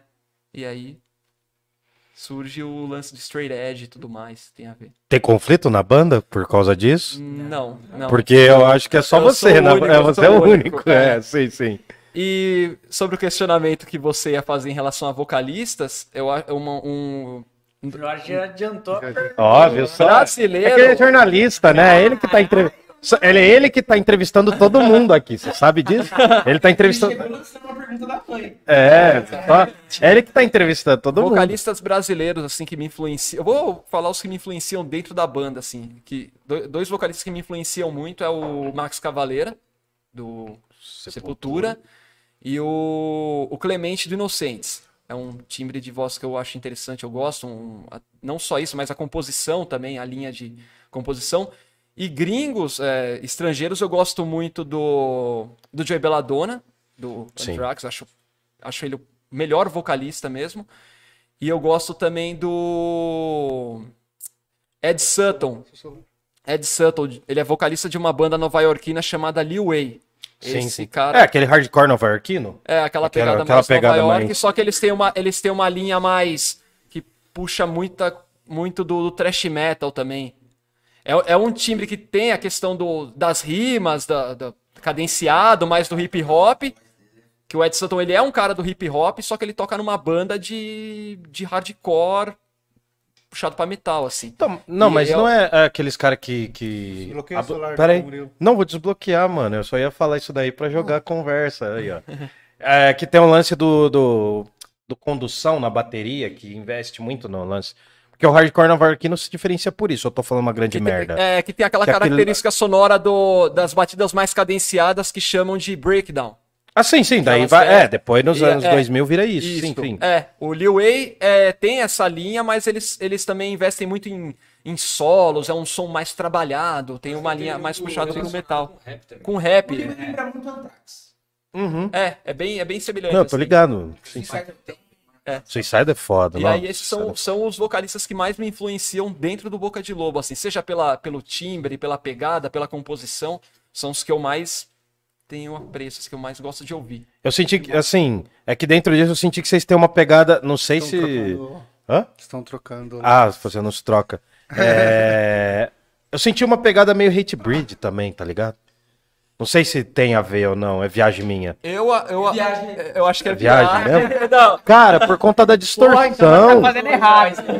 Então, mano, é- não. eu fiquei meio sem graça de É que falar. eu- assim. Se para resistir, existir, Hum, a distorção que ela passa tem músicas do Hate Breed mesmo. é isso que eu senti, mano. O Eu, Hate Breed tem um negócio de macho sound que a gente não tem. eu sei. Não, então, por isso que eu falei. quê? Macho Sound, é uns caras muito. Eles. É, não, É Mas você sabe o que aconteceu- testosterona. Mas você sabe o que aconteceu num show deles em Sampa, né? Que colou a galera. Nazi só pode. A galera nazi e a galera punk, mano.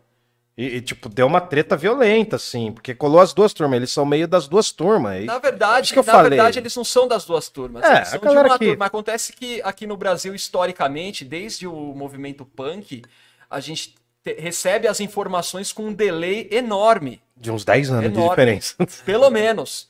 Mas você Então- tá ligado desse negócio do show que aconteceu? Sim, a- acontece de- de- dessas galeras colarem e tudo mais. Só que aquilo é fruto de uma, de uma falta de informação que, que vem de décadas já, né? Então isso rolou no, no- no- na cena punk, isso rolou na cena metal no Brasil, isso rolou. Enfim. Acho é- que o mais e- famoso é do show do Roger Waters, quando ele põe ele não lá e a galera vai, né? Ah, Tipo, é, aí já é, já é ignorância também. É, né, então, eu- nem Mas eu acho sobre isso. o Roger Waters, na moral agora, se ele fosse brasileiro, não sei se ele seria diferente do que o Sérgio Reis é hoje. É porque ele é gringo, mano. Ele tá falando de uma realidade, a manifestação dele é de uma realidade diferente da nossa. Aqui a gente tem o Bolsonaro pra galera que é, tipo assim, que não vai ter uma consciência política, cientificamente política, né? O Bolsonaro ele veio numa, num contrassistema. E o Roger Waters é contra-sistema. E ele é velho. Talvez ele seria bolsonarista aqui. Ah, mas eu acho que o lance da perda do pai na guerra é, que é marcou que daí muito, eu acho cara. que é o que Mas o ele disco tá brasileiro, ele não teria descrito. perdido o pai desse jeito. É, É, claro. Ah, mas daí. Mas aí não, se a gente pegar um Roger Waters daqui, É o Roger Porque você Praga. quis dizer que. Ah, nem que dá. Hate Breed aí, deixa eu falar do cara também. Não, é que, mano, É que nem que ele resumiu que todo velho. Não, não, mas não, eu, eu não ia falar do Hate Breed justamente por conta dessa treta. Não, é, é porque assim, eu, eu tô falando de uns eu nichos. discordo aqui. Não, mas é bom, é bom que dê treta. Mas é justamente isso. treta. É que, ô, ô, Camila, assim, eu acho o Eu tô Breed- ligado, eu tô ligado Breed, nesse Assim rolê. como nós, ele- eles têm influência da mesma escola, da mesma escola musical. A mesma escola musical que a gente tem influência, Slayer, Anthrax. É, eu já ouvi Hate Breed, mas não gostei não, velho. Eu ouvi Eles- bastante. Eu, nossa, o bagulho Eu nunca não nem ouvi falar, pra ser bem mano. sincero. Eles É brasileira essa banda? Não, é norte-americana. Desculpa, pessoal, eu sou bem ignorante Eles têm a mesma-. Eu também sou. As mesmas influências que nós, eles têm, só que eles aplicam de um, de um formato diferente, de um modo... Não é. um modo errado, é um modo diferente. É, eu acho que ele- ele- eles foram. ele- Eles vêm daquela escola mais pantera. Sim. E a gente de Nossa. uma escola menos pantera. Cara, eu tive uma banda cover de Pantera por muito tempo. Ah, E isso é um dilema, mano. Assim, Camaleão teve banda cor. eu era baixista, é, não, é, a gente. Baixista? Eu era baixista da banda tal. Não, mas isso é uma outra história, mano. É, eu, eu entro nesse conflito, tá ligado? Então, Eu, Aquele Golden que tem aqui no estúdio era seu. Não, não. Mas eu entro nesse conflito, tá ligado? Porque é um som, é um barulho que eu curto, né? O Pantera é uma banda que eu curto, velho. É um negócio assim que me formou musicalmente, assim, aprender. Eu tenho, eu tenho o soundbook do Vulgar Display. Eu tenho o Vulgar Display, tá ligado? Eu tinha o Cowboys From Hell em vinil, eu tô falando. Hoje eu só compro vinil. E é foda, cara. E assim, ao mesmo tempo que dá uma raiva, porque o vocalista teve, tem uns lances meio. É só uns lances, né? É uns lances assumidos. Ele tem uns lances meio supremacista, o guitarrista tocava com a bandeira dos confederados norte-americanos. Eu tento às vezes separar, tá ligado? Mas faz tempo que eu não escuto, mas eu tento separar a música dos caras. Mas é foda, mano, bate, tá é que ligado? a gente, daqui do Brasil, a gente ouvia muito vocal como uma guitarra. Aí a Sim. gente, sei lá, eu pelo menos. É, Não pensava muito na letra, né? É isso. É por isso que o metal fez mal aqui no Brasil em alguns aspectos. Isso. Eu, eu sempre gostei muito de riffs do Ted Nugget. Ted Nuggets. Pô, e tá reclamando de eu gostar de Pantera. O Ted Nugget é o Bolsonaro. Ele é o. Ele é o Bolsonaro ele da, da é o música. Sérgio Reis mesmo. Ele é o Sérgio Não, ele é anti-vacina, ele é machistão mesmo, assim. Qual banda que é dele? É... Não, é. Artista, Ted Nugget. ele artista é- E o Pantera tem uma banda, uma música cover dele, né? É, enfim. E tipo assim, eu sempre achei os riffs dele muito louco. Aí, E o cara é foda, isso que dá. quando eu tive as Cara, é assim, tipo, mesmo, que eu falei assim, É uma sonzeira mesmo. É um muito foda. É, é uma sonzeira. Vou procurar no ao vivo do Ted Nugget no YouTube. Eu já tinha começado, já tinha lido Robson, já tinha, sabe assim? Ah, sim. Aí eu do nada abri o show, tava o tio Sam, assim, ó, eu comecei a ficar triste, velho. E eu pensei, esse cara tá destruindo minha vida. Como pode ser um guitarrista tão bom, ser um cara tão babaca, velho? Tipo, e foi isso mesmo. É, babaca tem em todos os lugares. É, Eu sim. É, não, mas é, é foda, né? Ah, mas até o Eric Clapton aí esses dias também tá zoado pra caramba, né? Ah, do Eric Clapton já era de se esperar. Vamos É ver. que o Eric Clapton Mas- é um. Ele tem uma vida sombria também, né? Mas enfim, vocês estão falando da influência, eu tô desviando aqui, cara. É, Só tá pra bom. gente fechar. Então, você falou das suas influências, agora é tu, fiote. É, porque daí a gente vai pro chat aqui que tem muita coisa. Guitarrista, hein? Guitarrista, hein? Guitarrista. Guitarrista, vamos É. ouvir a voz do guitarrista. Ó, eu vou começar mandando um salve pro meu aluno que eu vi ali no chat, o Brian. E, Hey, Brian! A vida de Brian. ó, tem, tem- ó, eu não sei qual Brian é, nessa sala tem três, tá ligado? Então salve três Brian. Mas até imagino quem seja. E pra todo mundo do Chiledorne, na verdade, a escola que eu trampo é muito da hora. Lá a molecada é muito firmeza. Qual que é o nome da dele. escola? É Maria de Almeida Cheledorne. Ah, tá. É que ele fala pelo sobrenome e a gente às vezes não pega. É, Você é professor, então? Sou professor lá de sexto, primeiro ano, trabalho com Ah, tá. Tecnologia com a galera lá também. Conheço todo, tenho contato com todos os alunos da escola. E é uma molecada muito firmeza, então eu queria mandar um salve pra todo mundo, já que ele tá aí também, deve ter mais alguém, sei. Enfim. E eu comecei na música com, ah, eu sou formado em história, só pra Coitado. A gente sofre. Vai, continue. Tem outra coisa que eu quero falar também. Eu sou formado em História e fiz um artigo científico de formação sobre o Barbilé. Mano, a Tainã, a Tainã tá querendo fazer umas paradas. A gente vai trocar uma A gente ideia. já conversou sobre isso também. Cara, mas- É que ela foi a musa do Bilé, né? Do bar do Bilé, assim. Ela ia direto e tal. Ano passado, uma. Bar do Uma Bilé. tava fazendo um, tr- um trampo também sobre o bar do Bilé. O que, Cara, que foi? Não entendi. Tá gritando. Ah, tá, desculpa. Ah, mano, eu tô falando, eu sem retorno eu grito pra caralho. Eu me perdi no tempo, acabei enviando meu artigo pra ela, mas não fiz a entrevista. Acho que ela entrevistou você, né? Ah, sempre. Acho que foi. Eu, eu sou bem desligado com isso, então. Enfim. Mas eu tenho essa fita e eu comecei na música tocando flauta doce. Com o projeto Amigos da Escola, no Gasparia. Nossa, o Gasparian aqui perto, Eu velho. estudei lá também. Você sabe, fecharam o Gasparian porque era. Fecharam o Gasparian? Não, o Gasparian aqui no centro. Ô, louco, cara, faz tempo, mano. Fechou, foi tudo, foi tudo pro Sique- é, Faz na tempo? Siqueira. É, porque era do mano. lado do, bre- do prédio dos Playboy, né, cara? Então. Sério, Melhor velho? escola de Jundiaí, nossa. Então, não tinha. eh, Você tá ligado que não tem ponto de ônibus mais na frente do Gasparian. Mas tinha, eu Antigamente tinha. busão lá. Então, tiraram também. É porque fica do lado Mas o do. Luiz Rosa ficou nem lembro. Nossa, O mas Rosa, virou não, ali, a velho. Rosa é particular, né? É, É. é isso que eu queria lembrar. Mas faz tempo, cara, o que o esquecido saiu. vaza do centro. É, porque eles Tem estão. da abolição. Desde Então, eles tiram. Exatamente, mano. Caralho, Exatamente. sério? Nossa, mas faz muitos anos que o Gasparian saiu dali. Ah, eu não sabia. Faz muito. Qual Eles foram tudo pra uma escola, qual que é o nome desse? Cara, alguns foram pro con... foi, foi Conde. dividido, mas isso faz. Cara, isso faz acho que uns 20 anos, bicho. Não, Quem- não. Piano. Não, uns 10 anos pelo menos faz. É, isso pode ser, isso É, pode ser. eu Então, viajei. lá, tinha aqui Não, o da acho é, né? não, é porque o. Uns anos atrás aí O o. Bolso saiu faz muitos anos. É. O filho do Xuxa estudava lá. Sim. Não, mas pelo menos uns. Ó. Cara, eu acho que uns 8 Eu lembro anos que era faz. superlotação o no Gasparia mudou de lugar, teve uma época. que- Sim. Mas isso daí faz uns 20 anos. É isso, que tô era lá perto disso. de onde é o objetivo. hoje. Aí mudou lá pra Senador Fonseca. Isso, isso. Mas lá na Senador Fonseca, ó, o Boca tem 8 anos. Eu conversei com o Xuxa. Ah, enfim. Eu estudei no Gasparia. Beleza, vamos facilitar. Vamos Você vê que tá facilitar a conversa. Tá todo mundo afetado aqui mentalmente, mas bora lá. Ó, eu, eu estudei no Gasparia e lá tinha os pais de um colega de sala. Acho que o nome dele era Felipe. Eu não lembro o nome do meu professor, mas ele foi muito importante, assim, ó. Ele tocava clarinete e tal. Tinha a mulher dele, que também tocava instrumento de sopro. E eles faziam um projeto Amigos da Escola e tocavam flauta. Ensinavam a gente a tocar flauta doce. Me apresentei no Circolando, com flauta doce, por aí vai, é. Mas foi pra foi pra pro palco e tal. Circulando era da hora, hein, E mano? nessa época, ó, Eu ramelei no circulando. eu, eu lembro que eu, eu nunca gostei, por exemplo, assim, ó, isso é uma coisa que a gente carrega, né? Eu lembro que eu nunca gostei do hino nacional, sabe? E tinha que tocar o hino nacional no Circulando e eu não toquei. Eu toquei Beethoven com a galera, assim, e na hora do, do, do hino nacional eu A parei. música do gás. A música do gás você tocou? Que não é a música do Não, a Beethoven, gente é a música do tocar- gás. Era, era a nona sinfonia de Beethoven, ó, de alegria, Ó. e o hino nacional. Mas... Nossa, já dá pra sacar um pouco do propósito, né? Da, da coisa. Era ódio e hino- alegria. é, e- mano, era da alma do já é um negócio assim. Da alma do moleque. tá? É. Aí eu sentia que não era o suficiente, eu... e esse, esse cara ele dava aula na Casa da Cultura.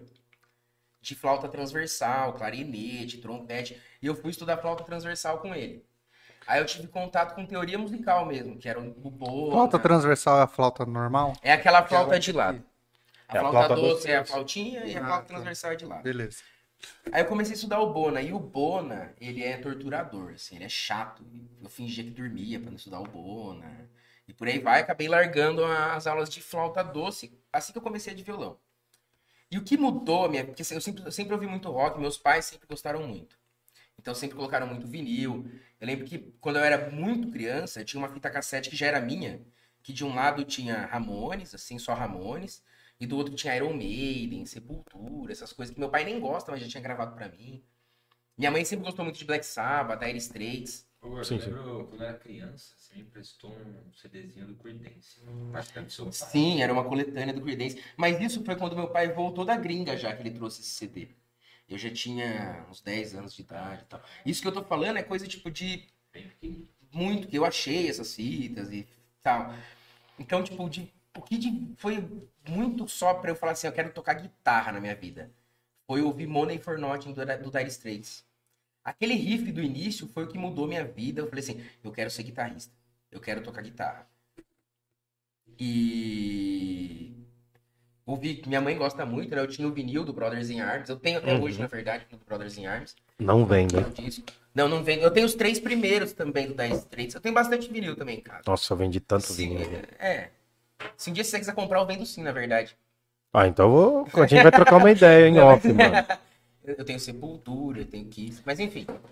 Sepultura eu ganhei da minha professora de educação artística, mano, acredita? Ou eu ganhei, olha só essa fita. Eu dava ganhei muito vinil, eu ganhei uns 200 Até vinil vou da... mandar um salve, quem sabe um dia ele vê. Chamava Gabriel, esse, chama Gabriel esse aluno. Ex-aluno. Ele tava no terceiro e eu tava como professor eventual, acabei dando aula de artes muito tempo pra ele. Pra eles, né? E como eu não, não- eu sou formado em história tal, o que, que eu fiz? Eu fui trabalhando a história do Brasil a partir dos jovens. E eu comecei de Noel Rosa. Falando, do- é, ele se contrapondo à, industrialização de Vargas e tal, né? E fui passando, tipo, Noel Rosa, Demônios da Garoa, é, entrei em Tropicália, entrei depois em movimento punk, fui em rap e tal, até fazer o jabá do Boca de Lobo na sala. e fiquei muito tempo em Garotos Podres da ditadura militar. E fiquei falando muito de vou fazer cocô e Johnny, vou fazer cocô e Johnny. Aí quando chegou na última semana de aula, esse moleque chegou pra mim e falou assim, ô professor, gostei muito das suas aulas, tal, não sei o quê. Queria te dar um presente, posso? Eu falei, é, pode, né? Sempre gosto de ganhar presente. Ele chegou com o vinil do Garotos Podres, Nossa. mais podres do que nunca Ó, com a faixona amarela escrito pra ouvir Johnny, vou fazer cocô a tantos decibéis dentro de casa, sim. censurada. Caramba, mano, é a esse, caridade. é- esse eu não vendo nem fudendo. Salve Gabriel. Nossa, que da hora. Sequestrei o Jesus do, do presépio da escola com esse moleque, velho. A gente fez um monte de carta de resgate pedindo estado laico e tal. Sim, nossa. Essa é a parte boa de ser professor, Puta, é mano. O re- As aulas só atrapalham. É, é, As aulas só Pô, isso é atrapalham. uma aula, velho. Não, mas você é. fazer, falando crítica, né, sobre... Cara, só pegando, eu vou ter que pegar esse gancho, né? Eu comecei a dar aula em 2013, lá numa escola que eu não posso falar o nome aqui, enfim. E é onde o irmão do, do Galego, o outro Galego, dá aula. Cara, e aí eu, eu comecei em É onde eu 2014. sequestrei o Jesus. É, quase isso. É o nome de um padre aí que foi jesuíta. Qual é o nome daquela rua? É, tem uma rua lá, isso. E aí o que acontece, mano? Em 2014 comecei a dar aula lá. E o que que eu fiz, mano? Eu fiz um cineclube. E aí o primeiro filme, um dos primeiros filmes que eu passei, antes de eu falar pra eles, eu falei, ó, eu mandei uma foto de um desenho pra eles fazerem. Eles fizeram na, eles fizeram e botaram na mochila. Teve gente que fez um, tipo meio que um colar assim do desenho. Um monte de gente fez. Mas ah, um monte não, né? Umas 20 pessoas fizeram. E começaram a andar com isso. Todo mundo ficou perguntando, eles não falavam. Aí eu passei o filme, mano. Eles tomaram um choque, porque eu passei a onda. Eu fiz eles fazerem o desenho da onda. Eu falei, ó, tá vendo? Ó, se vocês seguirem a minha ideia, vocês estão na merda. E aí eu dei aula em cima disso, do filme A Onda, lá, daquela. Daquele experimento nazista e tal. Eu falei, ó. Mano, e, e foi muito foda. E, cara, e essa molecada 2014 é, é muito gente fina até hoje por causa disso, mano. Mas pode mandar aí, fala aí. Que eu te cortei, monstro, Não, tinha que aí- falar não, É que a disso. gente falou do vinil, eu entrei pra esse assunto. Mas aí eu falei assim, quero ser guitarrista e tal. E como tinha uma influência muito dos meus pais, não havia o som do choque de geração. Então eu ouvia Dire Straits, eu ouvia Led Zeppelin, Black Sabbath. Tem uma cena que é muito marcante na minha vida, que tem uma galera mais velha do condomínio, influenciou bastante a gente também, né? Tipo, Purca, Du, os caras tinham banda. Chico. É, Chico, Chico principalmente. Chico foi um dos meus professores de violão e tal. Não é o Big Chico, não, né? É o Chico Não. do Aveia Quaker, talvez você conheça. Porra, eu toquei com a Veia Quaker. É. Fui baixista na Veia Ô, o Quaker. Chico é meu vizinho. O Chico é importante. Ele tá vivo ainda, mano? Eu toquei na Veia Pô, Quaker, mano. Tá vivo e É bem baita vivo. barbeiro. É mesmo, cara.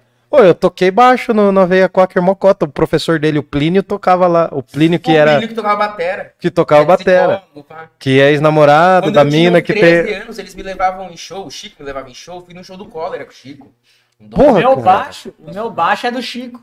Comprei dele. E eu Caralho. conheci, A preço de vizinho, velho. É preço de vizinho. Caraca, eu mano. conheci o Plínio no Subversão Anárquica, tocando junto. Os caras tocando junto. Nossa, mano. Eu toquei. Mano, eu toquei com o Chico Mocota, mas aí ele já queria fazer uma vibe mais. Pop. Ele queria fazer uma vibe mais emo. Emo. É. Aí a gente tocou num show, mano. Aí É eu, o me, dele. Aí eu me senti muito. emo. Muito, é, não dava, mano. Mas então, aí, Era umas crianças olha mesmo, só como tá o Chico é importante menos o na e na, na, mudança de coisa. Não, não Ó, tenho cabelo, eu fui de bandana, velho. Foi horrível. Tem duas coisas. Se uma caneta marca-texto gigante. Vai, conta aí, Não, desculpa. não, tem duas coisas assim, ó. Que, que... Uma é o Chico pra entrar no meio underground, assim, ó. Foi o Cara, que a banda dele tipo, É, pegou E era muita o cara gente que minha mãe confiava. O Chico me deu aula de guitarra. Pra Caraca. nós dois, mano. Foi importante pra nós. É, é, mesmo, assim, ó. E tipo. o que Eu tava falando mesmo? Ele, era nosso, ele mora no nosso bloco ainda. É naquele, num dos primeiros blocos ali, depois É, que sai do bar, terminal, né? tal. Caraca, De mano. frente com a igreja, só tem capítulo. Isso, isso, mano. Nossa, eu trampei. eu- nossa, eu ia pra Parmalat. Ele, ixi, vai. hum, Continua, continua. Eu pegava o busão da empresa ali na- também, depois de É uma mesmo? cota. Nossa, Aí, foda. eu tinha muito. Esse negócio que não- eu não curti o som de choque de geração. Eu já curti um rock and roll, mas curti o o rock and roll que meus pais gostavam. E quando um- uma criança, né, tudo bem, mas um jovem gosta muito só do som dos pais, tá errado, né? Tem que entrar em conflito. Tem que ter treta, é. Tem que ter treta, pra mostrar que avançou a coisa, né? E o Chico chegou uma vez vendendo ingresso do show do lançamento do CD dele. Que ele convidou o Dead Fish pra tocar na, na, na Fênix, na Rua da Saúde. Nossa, mano, eu tava nesse show. Eu tinha 10 lembro. anos de idade, cara. Minha mãe me levou pra ver Dead Fish. Aí eu vi Dead Fish, Anyway, Make Your Wish, Make Your Wish, é, mano. R14 Radial. O baterista do Make Your Wish era amigo do baterista da minha. Mano, é tudo junto aqui, cara, É. porque eu toquei com o primo da Tainã. O primo da Tainã foi baterista da minha banda, cara, o Gustavão. Ele tocou. Mano, Make Your Wish. Nossa, cara. Caralho. E tava eu e minha mãe lá já. Eu com 10 anos de idade e tal. E... 10 anos de idade colando um show, tá ligado? É, aí depois disso começaram a rolar os shows no Gastaldo. Marcel organizava. Aí desandou geral. Aí mano. eu conheci No Deal, velho. Cassiano já, já falava do No Deal, já. A gente era criança, mas via, né? Coisas underground. A irmã do Cassiano já colava em show, Eu já. já, tal. é, já colava.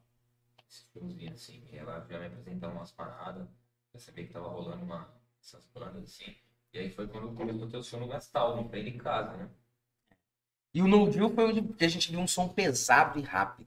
E os caras estão nativos até hoje. Tipo, Caralho, eu não sabia, mano. mano, No Deal é, é, é a banda de Jundiaí, tá É. ligado? Assim, ó. Pelo menos pra mim, assim, ó, eles foram muito escola. Porque foi a primeira vez que eu vi uma galera lado esquecido também, velho. No Deal não tinha frescura, era gangue do No Deal mesmo, sabe? Tanto que depois, quando eu fui fazer o artigo, os caras falaram, "É, essa fita mesmo, né? Foi Nossa, quebrava pau direto lá no, no, no Bilé. Nossa senhora. Eu, eu não cheguei, eu não, eu não peguei porque eu era mais da turma do metal. Pô, mas mas lá no Gastaldo, mano, eu lembro que eu, que eu era bem moleque, minha mãe, eu falava, mãe, vou descer lá embaixo brincar. Mano, atravessava a rua pra ir lá no show. Mano, eu Nossa. via os caras entrar na roda de cadeira. Os caras fechavam a cadeira de bar, que as cadeiras de bar E saía na lata. porrada. Eu, sim, mano. Mano, eu era molecada. Eu que estourei o devia ter- supercílio, mano, uma vez lá. Puta que pariu, eu devia ter uns 10 anos, sei lá, 11. Caralho. Os moleques, os caras dando cadeirada um no outro. Isso era roda, velho. Não, os caras eram E a insanos. gente chamou, né, velho? Sangue Nossa. no zóio, sangue no Sangue zóio. no zóio eu conheci, eu, eu estudei com o Saulo, mano. Estudei no mesmo, turma, no mesmo ano lá no Gandra. O Gandra, o Gandra acabou com, com todo mundo aqui, porque todo mundo tinha banda no Gandra. Caramba. Sangue no zóio, DNR. Eu fui em um desses rolês do Gandra. que Mano, você falou que Sangue no zóio, DNR, tinha o Buzz Buzzard, que era os caras da quadrinhos, Sim. que é o Vitão, que eu. Mano, também, nossa, já tomei tantos goró com o A Vitão. quadrinhos Nossa. eu não cheguei aí a entrar na quadrinhos assim. Eu peguei o final e eu moro na casa que era o- do, é do lado da antiga quadrinho, mano. O primeiro lugar que eu fiquei bêbado em Jundiaí foi na antiga quadrinho. E eu moro do lado, que é, é a minha casa lá, cara. Eu lembro que Que tinha um- bosta, né? que eu Chernobyl. tinha- igual, lembra? Nossos amigos de infância também. Puta, Da velho. hora. Eles faziam aula de desenho na quadrinhos e sabiam dos shows, só que isso a gente era muito novo, né? Aí eles falavam, nossa, que lá rola show de rock, não sei o quê. Piranga, nossa. Vamos trazer o Red Hot um dia lá. Tipo, Ah, de Aí os caras já viajavam. Porque a gente era muito criança. Muito criança. Cara, já Isso daí, ó. A gente devia ter uns 6, 7 anos de idade, cara. Pode crer. E a gente já sabia da quadrinha. novo. É. Mas é porque nossos amigos faziam aula de desenho lá. Enfim. Aí isso foi o divisor pra eu, pra eu conhecer o mundo underground. Depois disso, foi cólera, garotos podres, condutores de cadáver, e foi indo, indo, indo, indo. Aí eu entrei no choque de geração. Aí meus pais já não gostavam muito do que eu ouvia. E hoje em dia eu vejo que tá, é onde tá certo. E foi onde. Depois, muito tempo depois, minha mãe foi me acompanhar. Hoje em dia ela gosta de Slayer, ela gosta de Trash, ela foi no Monsters comigo, por aí vai. Mas. Aí, beleza, tocando, tocando violão, fiz aula de violão com o cara que a mãe do Raul ia na casa, que era o kid da igreja. Fazer faxina, é. Aí eu comecei a fazer aula de violão na igreja, depois dessa parada da flauta. Fiz um pouco de aula de violão na igreja e tal, depois fiz aula de guitarra. Aí fui estudar violino na adolescência. Depois eu voltei pra guitarra e aí guardei a guitarra. Depois de uns par de anos sem tocar guitarra, os caras chamam pra montar o Boca. E voltei aí mesmo, tal, de fato, estudar e tal. E guitarristas, cara. Não, mas espera aí, que pra você é diferente. Fora o, o, o Slash, né? Slash. Não, Guitarrista do... do, do Guns N' Roses é Slash, é. Slash, fora o Slash, qual que é o seu favorito? Eu, Ele já jogou. Pô, apesar de eu achar o Slash genial, Tô- tô zoando, assim, ó, por uma questão de, tipo... É... Eu não, eu não fico pagando pau pra muita técnica, tá ligado? De música, assim, ó. Tanto que eu não gosto muito de solo. E eu acho que os solos do Slash são solos que agregam a uma música por completo. Tipo, eu, eu jamais faria um solo no Boca de Lobo onde ficaria me, mos- me mostrando minha virtuosidade, tá ligado? É, Ing Malmsteen. É... Nossa, não, eu tenho preguiça, eu- eu- mano. nossa, Hoje eu tenho muita Mano, preguiça. uma vez eu fui obrigado a ver Malmsteen, velho. Nossa, de um festival. E que morte horrível. Malm- Malmsteen é um guitarrista muito perturbado, sueco, assim. Ele se acha Deus, ele acha que é a reencarnação do Beethoven. Eu tenho uns álbuns dele, é muito dragão. Ah, mas os é solos muito- do, do Tom, Tom Morello, né? Não, mas aí é Mas outra escola. do Morello, Aí é outra escola. Aí é um cara que inventa um jeito de É outra fita. É, Mano, é diferente. O solo deles é muito louco. É Que, diferente. ó, Porque é um solo que agrega, É. sabe, ao som. Não agrega ao guitarrista, agrega ao som. Então eu acho que os solos de Slash agregam ao som mais do que ao guitarrista. É porque ele é um cara Do emblemático. Slash ou do, Do Tom Slash. Tá. Então, quando você falou zoando, tipo assim, você falou zoando, mas eu tenho essa visão quanto ao Slash. Porém, não é um dos guitarristas que eu almejo, que eu falo assim, nossa, que cara, tal. Eu tenho como. Vou falar um nacional, assim, ó, que ultimamente eu acho que o cara é um monstro de composição. É o Moraes Moreira, foi, né? Um monstro, assim. Pra mim, ele é o Led Zeppelin brasileiro. Só que ele tocava violão. Novos Baianos, né, É, cara? Novos Como um Baianos, todo, é. né? Ah, mas ali tinha uma escola muito fodida, mano. É, uma Os caras pegaram Tipo, Tropicália, falar o pegaram João Gilberto, Gomes, Só que sim. o Pepeu Gomes é um cara do solo e eu sou um cara da base.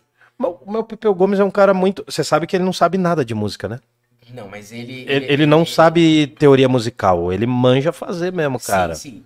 É que Eu eu, acho Pepeu o Pepeu Gomes. Gomes. um pouco experimental demais pro que eu escuto, tá ligado? Tô louco. nossa. Tipo, ele sola exatamente. Tipo, você escuta, por exemplo, a menina dança. Num Uhum. vídeo deles caseiro e tal. Ele sola o tom da batera junto. É um negócio. Eu não briso em fazer isso. Eu acho da hora demais. Uhum. Eu já briso em fazer o que o Moraes Moreira faz, que é a base do som. Tanto Sim. que os caras sabem, eu, eu curto base, eu curto paletada. Então, tipo, aí se eu for falar guitarrista gringo, tem uns par que eu acho da hora. Por exemplo, o Dino Casares, que era do Fear Factor, e por aí vai. Pedreiro, né, mano? Nossa. Paletada do cara. Não, é aquilo ali não dá, assim, mano. ó. O cara.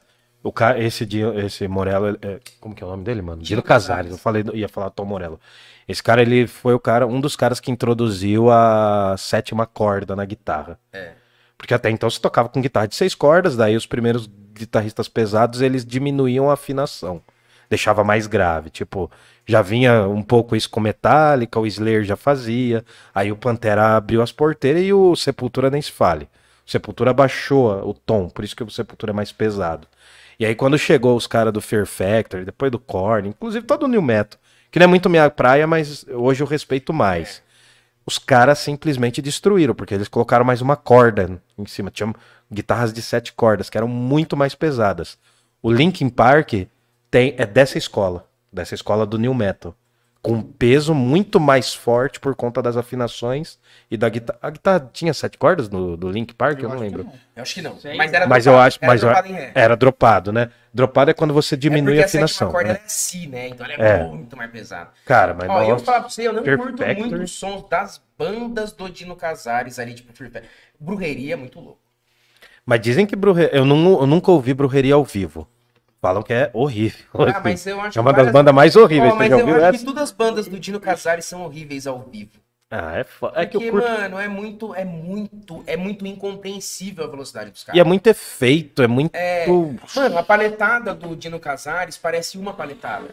O prrr dele fica de tão rápido que o cara é. Então eu acho que ao vivo deve ser uma bosta. Eu gosto de ficar vendo Django, cara. Entendi. Pra mim, ele é o meu guitarrista de YouTube desde quando não tinha YouTube, sabe? Sim. YouTube. Sim.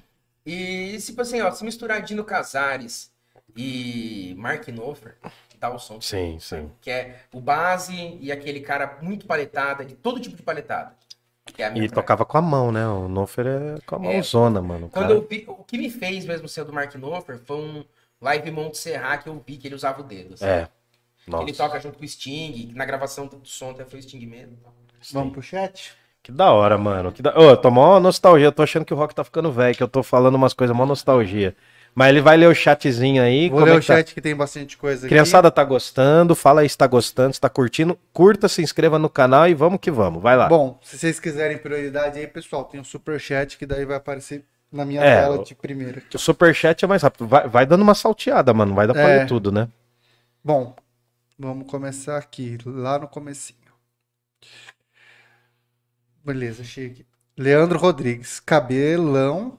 Mandou cabelão. Ah, eu, lá na firma eu sou o cabelo. Ah, Um salve para a Med, né? É.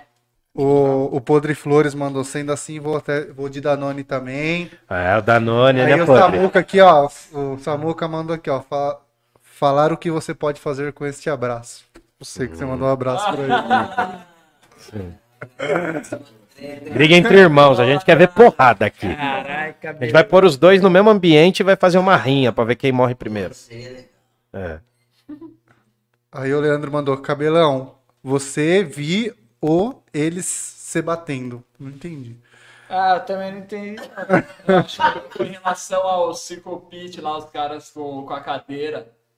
Né? Lá no Gastaldo, os caras se matando na. Aí o Samuca mandou aqui que a, a mãe falou que entendeu a referência. Ó, viu? É isso. Aí, ó. Izawa Yuji mandou um salve pra nós, salve. Salve. Gisele Dias, mano, eu tenho, eu tenho dislexia aí, vem uns sobrenomes aqui. Dav, Daviodoski. Desculpa, Davidoski. deve ser. Salve. Mandou um salve. Gisele. Ele tem dislexia e eu não enxergo, mano. Então ferrou, A velho. Valesca Barbosa mandou que o áudio tá ok. Aí a Mames passou amo, aqui. Valesca. Ah! Vamos falar desse romance. Já descobrimos. É. Elisete, mãe. Valeu, mãe, sempre presente. Faz um pix aí, mãe. Ô, galera, se vocês quiserem fazer um pix, é pix@parlapodcast.com.br. Fortalece o nosso trampo e faz o nosso canal crescer. Vem com nós. Isso. Eu tô mó propaganda, você tá vendo? Aí a Tá Laura, tá bonito. a Laura Eu sei. mandou, Laura Castão. Oi, prof. Matheus, manda um oi pra Laura do sexto ano B. Ai, que da hora, Calma aí que ele mano. tá chegando. E aí, Laurinha, representante de classe. Muito boa. Que da hora, mano. Isso que é legal, né? O Matheus aí é muita gente. Sempre foi, mano. Que da hora, mano. Cara, essa é é a coisa que eu, mais sinto falta, dele, mano. Ó, fala pra você, eu sou mó feliz. Apesar dos apesares do Dória ser meu chefe, eu sou mó feliz sendo professor. Cara, mas é muito foda Mas isso, mano. Nossa, O foda. Dória sai, você fica. É, É. é isso aí. Eles passarão, a Bom. gente não. É, Thales mandou, manda um salve aí pro, pro guitarrista Matheus. Aí, ó. Ah, o Lucas Cabral mandou C, é, CK Punks. Cabral é nosso Vocês querem brother. explicar o que é isso? CK Punks? Ah, ele mora no nosso coração, esse cara. Ah, CK de CK, né? CK Beleza. Desculpa. Boa. Lopes 7K. Fala pra, ele, fala pra ele me chamar que eu pulo. Puta, agora perdoa. A gente perdeu a referência. Ah, Ô, beleza. mano, é, a gente vai receber aí em outubro o bagulho vai ser louco, mano, também. É? assim. É, cara, a gente quer crescer também, né, mano? A gente tá no mesmo trampo que vocês Tá e, cara, ah, vai vir umas paradas muito loucas aí, a gente não Sério, mano? nem vai falar agora, depois a gente vai Para falar. que mano. desligar as câmeras, nós começa. na hora de É, mano, porque você vê assim, é, que- é que vocês também rolou uma coincidência, só, só cortando rapidinho. Rolou uma coincidência que, tipo, vocês estavam lançando o álbum, daí, tipo, deu uma oportunidade. Aí eu falei, ah, mano, vamos colocar os caras e O Galego já veio falar comigo. Foi meio que tudo junto, entendeu? Mas. É. Não, foi uma outra treta. Foi uma outra, uma parada mais profunda aí, enfim. E teve um lance de pandemia, mas aí o que acontece, cara? É, A gente, geralmente, a gente programa com um mês, dois meses de antecedência. E a- tem muita A real é gente... que a gente tava segurando um pouco banda por causa de aglomeração. É, e tem... Aí agora que a galera já tá mais vacinada Mais, e tal. pode. E a gente tá com umas ideias na cabeça em relação a bandas também. Só que a gente tem que ver uns lances da, da mesa. É, Tipo, a gente vai trocar umas ideias. A gente volta, pode Depois deixar. dessa. Na real, tem, Não é segredo mais. na real, Não, a tem galera- um problema com o YouTube. Não dá pra tocar. Porque se você tá, se vocês tocarem até música de vocês, cai o vídeo Cai Ah. vídeo por causa de, de direitos autorais. copyright. O Buda, o Buda cantou, Buda não, a gente colocou um trecho A da gente música trouxe do o André Buda, também. é. mas o André ele foi ligeiro. O André só tocou solos aleatórios. Então. Aí o Buda, A a gente gente, é bom DJ, hein? então, Mas tem essa mas tem o lance da Twitch também, né? Que é permitido ou não. Não Tem o não tem também que é. Não, tu- qualquer coisa que envolve direitos autorais cai, né? E hoje é robô, né? É robô. É, Instagram o bagulho cai. Instagram, você tá tocando um negócio, cai, você tá com uma música de fundo, a gente toma cuidado aqui quando vai fazer stories, que podia, podia ser válido, né, mano? Se a gente faz, fizesse a citação. Eles deviam reconhecer. Vou dar um exemplo do Buda. A gente colocou uma música do Buda no vídeo do Buda. E caiu. Cai. E não é o Buda que tira, é. Sim. Né? Você entendeu? Pode Então, crer. E aí é mó chato isso, velho. A gente Sempre tem. deveria ter algum mecanismo que ligue, É. né? O IE, como que é? A gente tem. Aquele RG da música lá, o músico, né? A gente fez um. ISBN, né? A gente tem um par especial. A gente tem um par especial com uma banda. Que daí eles levaram os equipamentos e tal. E é uma espécie de um showzinho com a gente conversando. A gente. E é só música dele. É, não, eles tocam também um pouco de cover, mas a maioria das músicas é dele. E assim, vai pro ar, só que é um vídeo que não vai monetizar, entendeu? Então já cai. E já sobe caído. Então só compensa se tiver um patrocínio robusto por trás. Exatamente. E é o que a gente vai em Exatamente. busca, entendeu? É esse o rolê. Entendeu? Então, tipo, o, o fato de, de chamar bandas pra tocar, a gente acaba caindo nesse problema. Entendeu? Entendeu? Tinha que conseguir um patrocínio de ampli pra estar ali atrás. Não também que a gente lucre, putz, você ganha, a gente ganha mas centavos é de dólar, mas é difícil, né? A gente foi pesquisar valor pra fazer uma live nossa, né? Só um plano de internet. Três absurdo. pau e meio. Não só de internet, todo o conjunto da obra. Ah, tá.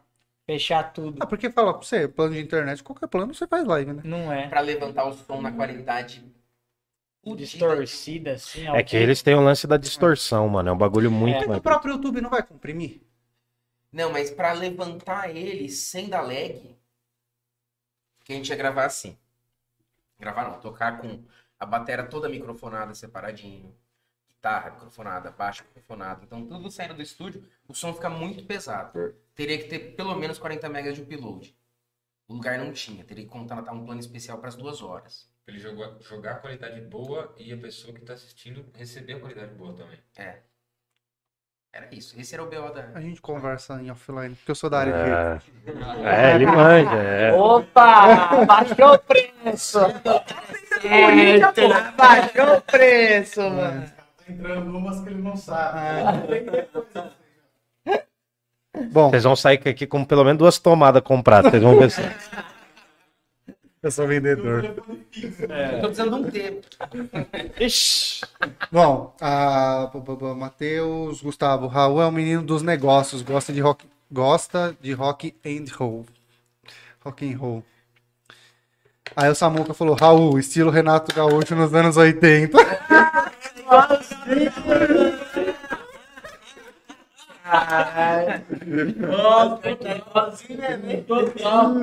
Isso aí, do. Ô, ô, ô, Camaleão, fecha a porta, né? Vaza o áudio aqui, né? É trilha sonora. Mijando de porta aberta. Bom, aí tem aqui o. Peraí, peraí, peraí, peraí, que eu me perdi. Que tinha um aqui engraçado. Me perdi. Tá de boa. Aí, ó. é, na realidade, menino Alisson, não sei se vocês conhecem. Deixa eu dar um salve aqui, ó. Esse anel aqui, mano, Foi ele que fez, ele faz umas paradas sensacional. Ele É faz o a... Formiga Arts, eu acho aí no Instagram, mano. O Alicinho é o cara que. Salve, Alicinho! A minha primeira banda, eu, o Galego, o Alicinho, o ele era tocava guitarra nessa banda. Subvida, era mano. Salve. Alicinho. Qual que é o Insta dele, de- das artes? Cara, eu acho que é Formiga Arts, alguma coisa assim. Manda aí, Alisson, a gente Instagram, fala. Então, tô ligado muito. Ele mandou subvida. Bom, bons É, tempos. Aí, era guitarrista, mano. Mano, e ele colou nos rolês do Boca desde o primeiro. Colou, desde o Ele é brother. Ele é brother, mano. Da hora. Lopes 7K tenta deixar um mic mais próximo do pessoal de trás. Isso é difícil, porque eu vou ficar preso. Fiquei, não, é porque ficou difícil por causa da. Eu nem devia ter posto. Devia ter colo- prensado na parede, assim, ó. Sou, sou. Ó, sim, ó. Ó, ficou no meio de todo mundo. Aí não pega com seu irmão. A cara da Mas, É que além disso, esse microfone ele é direcional, ele só funciona, ele só tem, só pega de um lado. É. Ele não pega tudo aqui. Mas boa Esse co- intenção, cara. Aqui, ó. Escorbuto Black Metal. Cara, acabou. esse corbuto. Depois a É o gente pega. Bruninho! Black Metal. Salve, Salve, Bruninho. Puta, o Bruninho Black Metal tem uma história com o Raul. Raul já tomou uns murros duros. Uns murros merecidos. É, a, a van, né? Esse rolê de van é fogo. Rolê do de Van é triste. é acertou. Aí agora tem um- uma pergunta aqui, ó, do Thales. Como guitarrista da banda é professor, já pensou em fazer música em relação à educação? Falar uma- fazer uma música fazendo crítica à educação? Ele só falou em relação à educação. Educação. Aí você quer criticar? Não. Eu acho que a gente tá planejando um cover do Mundo Bita, né? É. Cara, sempre vem ideias, né? De. Sim, sim. Mas eu utilizo muito a música dentro da minha aula. Então, por exemplo, nessas aulas remotas aí, eu começava as aulas tocando guitarra pra molecada. Eu sempre levei instrumento. No carnaval, ano passado, quando começou a ideia de carnaval, eu levei pandeiro. Tirei saco de lixo pra levar- vir- virar o lixo pra molecada batucar em algum lugar. Levei flauta, chucar. Então a música sempre tá ligada à educação. Nem sempre é a boca de lobo, mas pelo fato de fazer parte de mim, eu ser professor sempre tá. Mas saem, saem críticas e provavelmente um dia sai alguma música assim. Acho que seria interessante fazer trilha sonora das aulas de história do ensino médio do Telecurso 2000. Ao som de BenTVs. Não, mas é da hora, cara, ter trilha. Aí o Lucas Cabral, saudades do armazém. Saudades do Nossa, armazém, é verdade. Nossa, O armazém era legal, mano. bandas a banda de fora. É. O Xuxo, o Xuxo era um cara que trazia. Trazia diversas bandas. Ele organizava rolê em Jundiaí, É. né? Trazia várias bandas, tipo Chile, Argentina, até de fora que a galera vinha pra São Paulo ele conseguia trazer pra cá também. Porra, mano, verdade. Bem da hora de bandas independentes assim. O etc. fazia muita coisa lá também. Nossa, É, etc. era good times também, nossa. Diz- Cara da hora também. Quem tem o etc no WhatsApp é garantia de riso, cara. Ele tem as melhores figurinhas. Nossa. Pô, mano, um outro guitarrista que eu admiro muito, cara. É o guitarrista da banda desse cara aqui, o da Doom Slang, o Arthur. Arthur Doom. Verdade. Ah. Mano, é um bagulho feeling de guitarrista. Tipo assim, eu tocaria junto com o cara. Faz aí, Só, mano. pra, não, só pra deixar claro assim. Cara, Depois de conversar com vocês, até eu tô querendo voltar com uma banda, mano. Urgente. A gente causa isso, hein? Camales Olha. da Não volta. O Exatamente. Arthur ele tem um lance de, de tipo imersão assim quando você tá com o cara, sabe? Que ele faz um te- te deixa à vontade assim, cara, que você viaja muito assim pra tocar com o cara é sensacional. Ah, que da hora, mano. Gisele Dias, saudades Gandra. Não muito, mas tudo bem. Saudade das resenhas do Gandra. Tio Ri, tio Ri. Esses manos são simplesmente demais. Tio Ri é o Ricardo. Ele acompanha sempre o Parla aqui. Toca gaita de boca, mano. É. Sabe, umas gaitas indianas, assim. Aí o Podre Flores. Eu sou o grupo do BDL. Boca de Lobo, ele é grupo. Flores é o novo Jurandir. É. A gente perdeu o motorista de van e ele começou a acompanhar nós no trem. Nós já passamos umas histórias com nós no trem, Nossa, mano. É foda também. Espirituba. É. Baixa o espirituba em nós o bagulho fica louco. Pirituba é triste. Aí o, Sa- o, o Samuca mandou aqui, ó. A Move 8 é uma versão internet do bar do, Gas, do Gastaldo. Não, ainda acho que tá muito tranquilo, cara. Tá muito suave. Pô, nunca teve um quebra-pau aqui com a gente, pelo menos. Não, tá muito tranquilo. Aí o Escor- Escoburto Escorbuto. Black Metal. Vocês acham que de alguma forma a sonora, sonoriedade. Sonoridade. Isso, desculpa. De vocês por ter metal e punk se encontra com crossover trash americano, DRI ou SOD. Tem essa influência? Vocês entenderam? Porque eu não entendi. Tem influência DRI. Pergunta de A gente bibliotecário. é americano, afinal o Brasil tá na América. É. né? A gente é mesmo. Sim. É... Tem, tem. Tem. Tem tudo a ver. Não, acho que sim, sim, sim. Só pra galera Ah, DRI é uma banda que Oh. todo mundo ouve. O, o DRI, historicamente, é, é a, é a primeira banda dentro do, do, do gênero hardcore a trazer a influência do, do metal. Tá. É mais ou menos o, o, o inverso acontece com o Slayer dentro do metal. O Slayer Uma é guitarra um mais puxa- comprimida, né? puxa a a influência do hardcore. Então o, o DRI tem essa, tem essa característica, né? Eles, eles, são, eles nascem no, no, no cenário hardcore, só que eles puxam a influência do, do- das bandas da Bay Area, de São Francisco, para dentro do hardcore. Eles foram os, o- assim, os pioneiros junto com Suicidal Tendencies e tudo mais. E aí depois é um monte de influência, uma galera que foi seguindo esse, essa pegada. Mas e vocês têm influência então. Sim. O público especializado entendeu. É. Pode ficar tranquilo. Confesso que. Não, ele ouve. se sentiu Não, satisfeito, ele né? ouve, mas. É, ele ouve, mas. Você ouve rock, mas. De tudo, é, velho. enfim. Ele ouve, mas essa questão de termos, eu, eu perdi muito Não, disso. na também. realidade, eu sou. hum, Não, não, não sei se é a palavra clássica, mas eu gosto de Queen. Tipo, gosto muito de Linkin Park. Eu tenho tatuagem de Legião, Linkin Park. Eu curto mais essa pegada. É, rockinho. Não, Queen é uma puta rock, velho. Não, Queen é uma puta banda, Pra na mim, verdade, é. mundial, assim, ó, do mundo, da- do mundo. Então, foi- aí. Já, fui, eu, já fui, eu já fui no, eu fui no Máximos Festival, foi muito legal. Porque daí tem, né? Tocou o Slayer, tocou. Tocou uma outra banda lá que eu esqueci o nome, que era mó pesadona também. Enfim, eu Tocou gosto de Ghost, né? que- Tocou Ghost.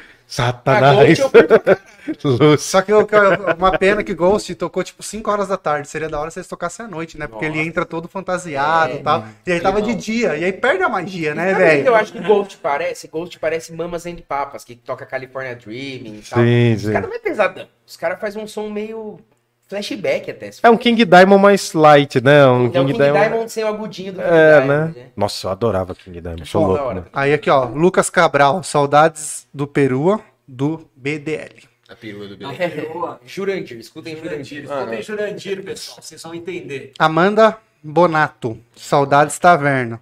Nossa, Amanda Bonato não é irmã do Luiz Gustavo Bonato, não, né? Cara, na real existem duas Amandas Bonato. É, existem. Elas são. É que não dá pra ver que foto, cara. não me tipo, engano, mas eu acho que essa que tá falando é uma que sempre acompanha a gente. Ah, tá. Icona mesmo. É, nossa. brother nosso. é. É. É porque a- ela, a- da Verna, ela é da Várzea. Ela Ah, tá- ent- ah, então não é. então. Infelizmente no YouTube você não consegue clicar pra ampliar a foto, fica muito Mas pequena. eu sei que a Amanda Bonato que você tá falando não é a mesma. Mas você conhece a Amanda Bonato, irmã do Luiz Gustavo Já Bonato? vi no Twitter, galera de Jundiaí, eu vi a Amanda Bonato, falei, ô, minha amiga não era minha amiga. Ah, voltei. então, mano, porque tem um, é um parça meu que estudou no Gandra. Mano, todo, tudo aconteceu no. Gandra, velho. Eu conheço Mano. duas Amandas Bonato, mas. É, então deve ser, é- mano. é. Deve ser. Cara, começa a sobrar uns sobrenomes aqui, começa a rolar uns sobrenomes, eu falo, puta, mano, eu conheço, velho. Nossa, É Jundiaí, né? foda, é muito pequena essa cidade, mano. Essa daí que tá comentando, ela sempre cola com nós, ela tem É. todos os shows. Tipo, Ah, que da hora, mano. E ela chega com banda nova pra gente ver, né? Tipo, ela vai apresentar um som esses dias aí. ideia. Que da hora, mano. Um abraço aí, Amanda Bonato. Valeu. é enfermeira. Se você for irmã do seu irmão, Luiz Gustavo Bonato, dá um toque, mas acho que você não é, então tamo aí. É, então beleza, mano. Aí a Daiane Cristina Pinheiro. Oi, senhor Matheus. Ai, que da Manda hora. um salve. Um É salve, o Brian. galera. Salvão. É o Brian. Brian. É o Brian. Qual o Brian que é? É o Brian. É o Brian. Aí o Matheus Verdu mandou aqui. Murilo, Fabrício e Camaleão, só melhorando e evoluindo nos pods, no podcast. Ideia mil graus, sem groselhas. É, a Valeu, gente vai Verdu. colar no podcast Obrigado, dele. hein? Sério? É, é, é Camicast, né? Vocês vão colar lá? Vamos colar no. Mano, a gente tá virando Deus itinerante. A gente tá virando mó itinerante, porque tem uns podcasts que a gente já tá trocando ideia. Tem podcast de Albino, tem várias Que paradas. da Vai hora. ser o maior crossover da, da história É. da vida. Mano, você vai ver quando eu trouxer os Albino aqui, mano, no podcast de Albino. Vai virar um podcast só de Albino. Você vai ver só, mano. Final do ano, mano. Vai vir a família. Não, chama pó de Albino, mano. Pode ouvir. Não é pó de Albino. É pó, Mas podia ter uma droga que chamava, né? pó de Albino, né? Pó Uma Albino. droga chamada Albino, né, mano? Bom, aí o Samuca mandou aqui, ó. Ninguém tinha tênis branco, não. Era Paul Lama. É foda. Exatamente. Não, ali Aí era o um- Renato, Renato Owen, porque tem um D no final. É o né? Renatinho Zé do Ar. Amaral. Aqui no Secap era só futebol sem a tampa do dedão. Mano, esse cresceu junto com a gente também, amigo de infância. Aí o. Tá pedindo, Salve, pra, Renatinho. tá pedindo pra você mandar um salve pro Brian do sexto C. É o Brian, mano. É, é, é o Brian. o- Mas é o sexto C que tem três Brian, viu, Brian? Mano, o Lucas Cabral mandou aqui, Manda ó. um salve, Brians. Que pode ser verdade, que a gente tava falando de Jardim Botânico, que tinha Pokémon pra caramba lá. Vai ver que é por isso. Mano, o Cabral é o cara mais rueiro nerds que eu conheço na vida. Mas Rueiro Nerd? Rueiro nerds. Tipo, o moleque sempre tá na, na, na rua, assim, ele é grafiteiro, faz uma parada e tal. Um salve pra galera do grafite, onde aí? O moleque, mano. E ele é muito nerd, assim, lê jogo e. Ele soube conciliar a intelectualidade com o vandalismo, né? Exatamente. Que é da hora, né, mano? É. Puta, queria ser mais assim. Passei bons tempos na casa dele. Nossa, dormia até umas horas lá. Só aventuras boas com o Cabralzão. Aí o Lucas Cabral mandou aqui, ó. Salve Matheus, filho de Zé Luiz, primeiro de seu nome. Essa daí é uma música do, de alguém. Pra mim tá mais como Game of Thrones, né? Que fala assim. É, ele é nerd, ele deve estar. Ah, então, desculpa. Ah, tinha o Matheus Gustavo aqui. Perdão. Aí aqui, ó, Podre Flores. Cassiano é um grande desenhista, pra quem não sabe. Ah, não, isso é uma maluquice aí também. O primeiro bandeirão do Boca foi o Cassiano que desenhou a mão. Fez. Legal. Que a gente não tinha grana pra fazer. inteira de quatro em cima do bandeirão pintando assim, que era muito grande, tá ligado? Tá. Queria muito ter visto essa cena. E tem esse bandeirão até hoje. Tem. Massa. valeu, Tá podrão. E a gente, quando terminar, a gente já vai falar do, do lance do podre já, mano. Porque o podre é muito firmeza, cara. Sim. A gente vai falar do lance dele assim que terminar o chat. Aí o Parla mandou aqui, né? O que vocês aqui mais ouvem? Aí o Matheus respondeu. Desde essa brega até música clássica. Desde brega até música clássica. Ele comentou. A Raquel dos teclados. Aí Nossa, Raquel dos teclados. Jéssica Dias, Raquel dos teclados. Aí Legal, a galera legal. riu. Raul é figura, mano. Matheus falando.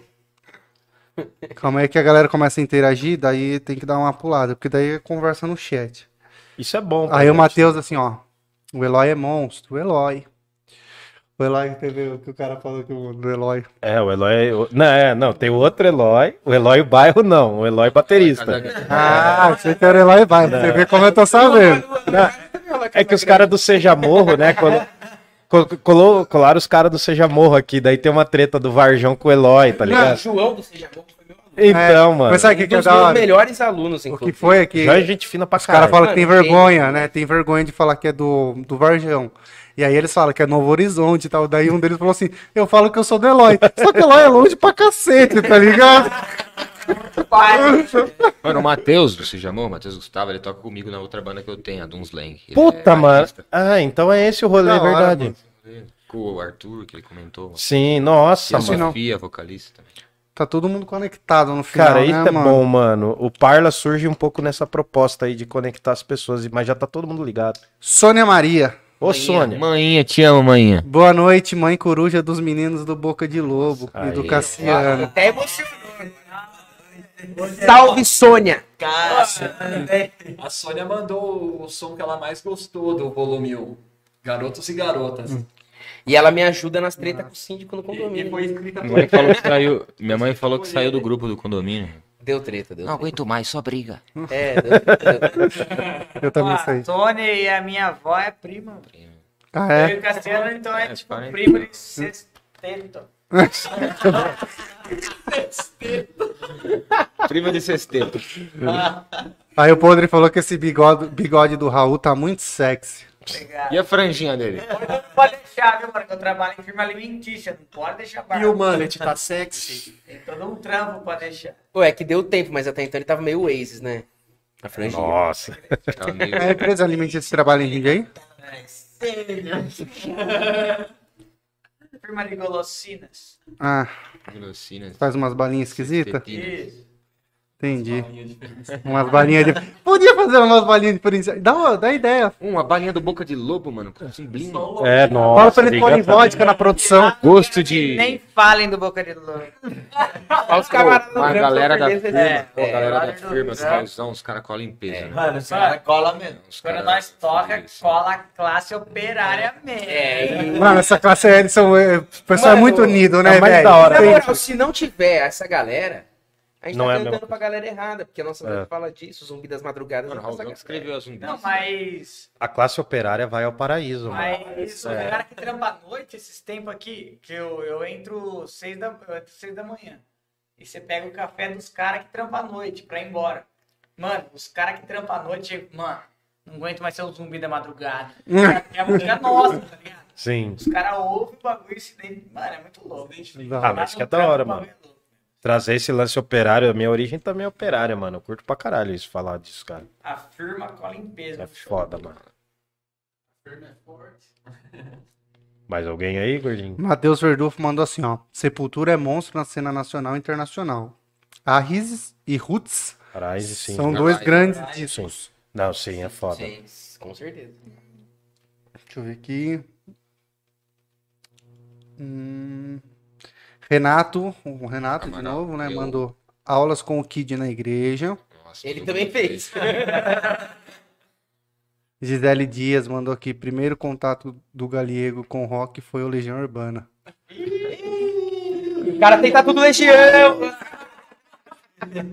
Foi o que mandaram A aqui. gente, a gente tá causando. Uma farsa. E aí, ela sabe que eu não, não sou um, um grande apreciador e ela vem causar. Um abraço. É, que aqui, é que aqui tem uma treta interna.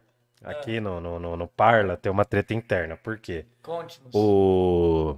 Tá mudando a minha voz aqui, peraí. Assunto É, sério, Já já vai né? mudar. Não, é que o eu e o Fabrício, a gente curte muito Pink Floyd, só que eu não curto nada Legião e ele curte. E aí como é que é? O Murilo tem um negócio que eu curto que o Murilo também curte e o Fabrício não curte. Tem? Ah, não, é, é, assim, eu e o Murilo a gente curte muito choque de cultura. E o Fabrício detesta. Ah, não é que eu detesto, Ah, eu não assisto. Não, você não. Não, mas tem umas tensõezinhas, tá A ligado? real é que é assim. E é que eu usou ele a de gostar de Linkin Park e Legião. Não, a real é que falar pra mim não importa. Só que a gente fica zoando, que tipo. A gente fica zoando os filósofos, falando que Sócrates era um bosta e, E eles tal. acham que. É, E aí eles acham que falo, pega essa "Não, pilha, não, mano. Não, o- ele perde, ele perde ali. O Murilo tá com ele. E aí ele fica falando assim, e Legião que é de, de condomínio. Só que, mano, foda-se. Mas cê- ele ficou putinho, ele ficou putinho. Aí, Sim, Só que, sabe, a gente tá zoando ele, daí ele fala assim, eu não tô perdendo a linha, mas Legião que é de condomínio? Tá ligado? Tem, tá ligado? E ele tá puto, porque ele tá falando, ah, só não sabe Mas, cara- é uma Eu acho que só tem existiu, na real. mas eles acham, eles acham que eu pego pilha de filósofo, mano. E, e eu fico puto. Eu, eu fico puto por eu não pegar pilha e eles ficarem investindo nesse lance de eu pegar Já pegou pilha. Já pegou pilha, já. Não pra falar nada, falar mano. pra você, Legião, sai fora! Sai fora. Irritar o camaleão é nosso hobby. Ele fica com esse sorrisinho aqui, ó. Cara.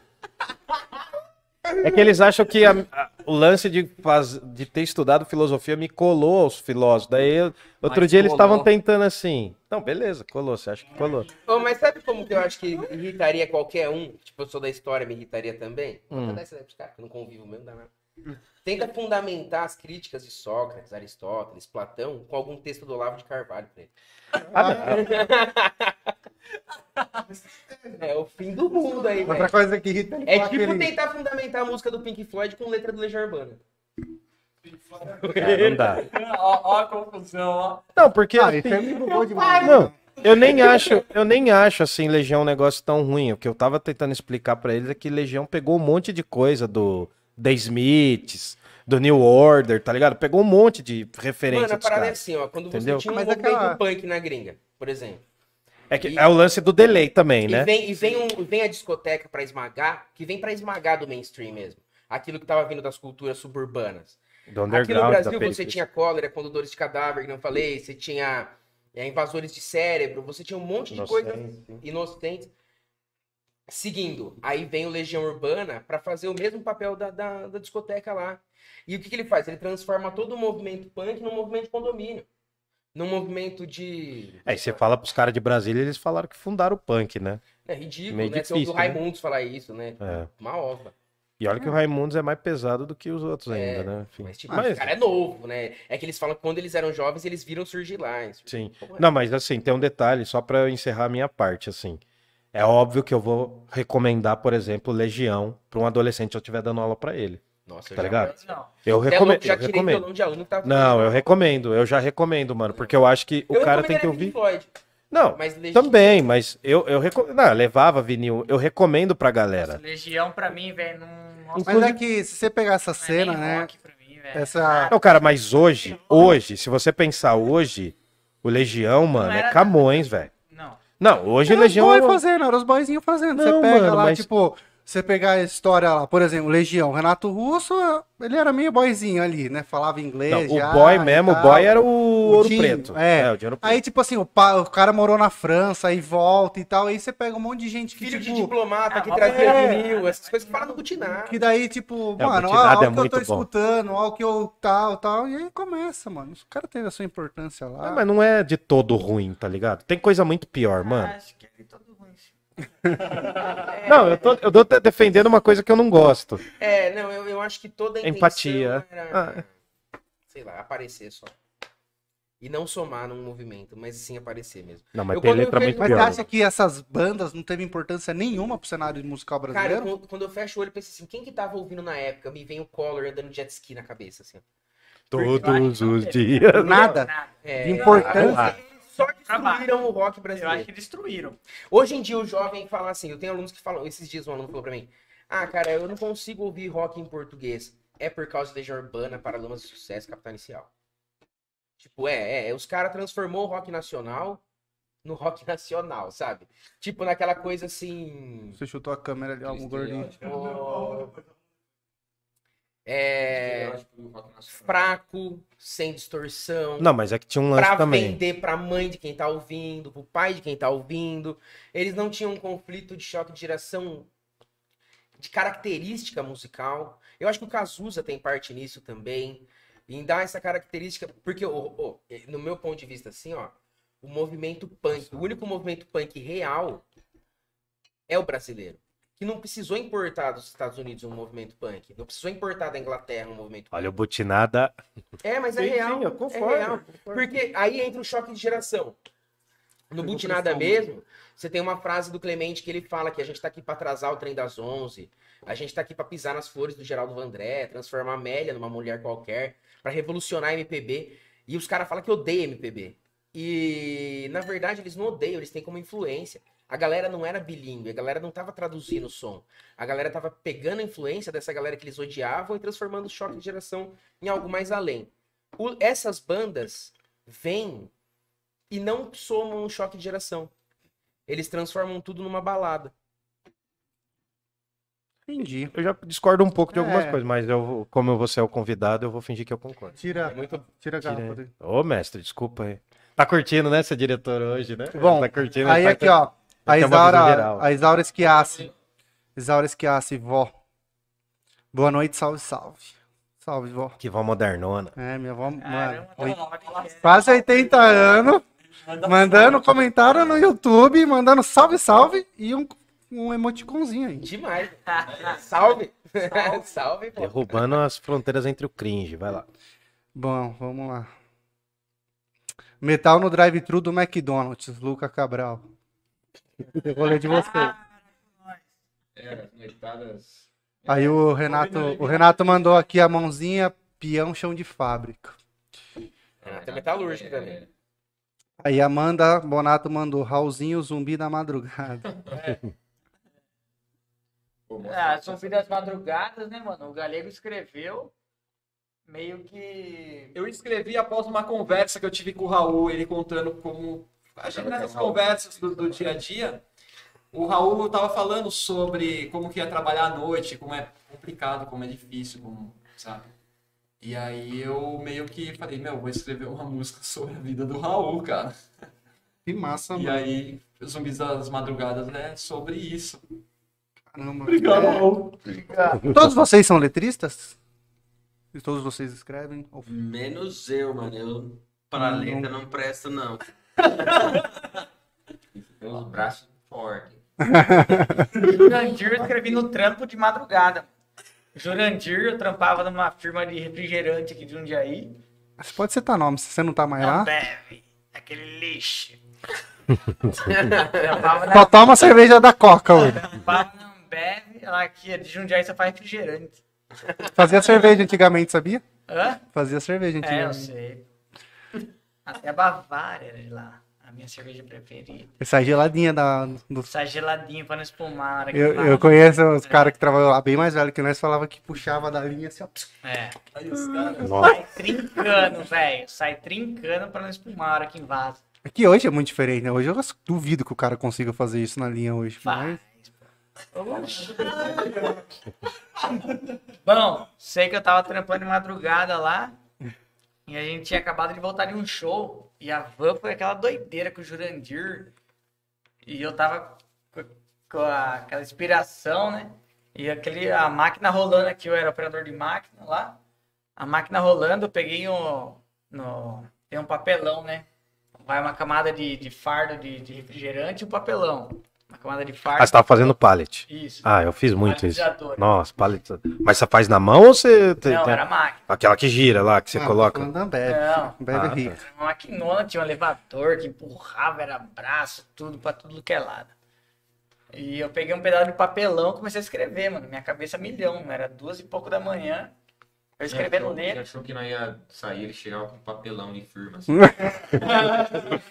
eu, eu fiz o repertório da banda. É, E os áudios de riff do lado da... A empresa pum, pé, pum, pé, pum, parecia eu puxar a pena do carro. E ele assim, ó. Ô, grava isso. de madrugada ficava milhão. Aí mandava pra mim. Eu Mas no, no Jurandir, eu escrevi ela, escrevi a letra de Jurandir lá na firma, já dei um salve no gordo. Gordo, a hora que você acordar, eu vou colar na sua casa. Tem uma letra nova. Aí o gordo ouviu lá, sei lá que hora, 8 da manhã, sei que eu não dormi, cheguei em casa, tomei um cafezão. O gordo falou, mano, pode colar, umas 9 e pouco da manhã. Já fui na casa do gordo, mano, é assim. ó. Comecei a passar, ah, mano, já chamo o Diego. Lembra da minha reação? Ah, é meio simples, né?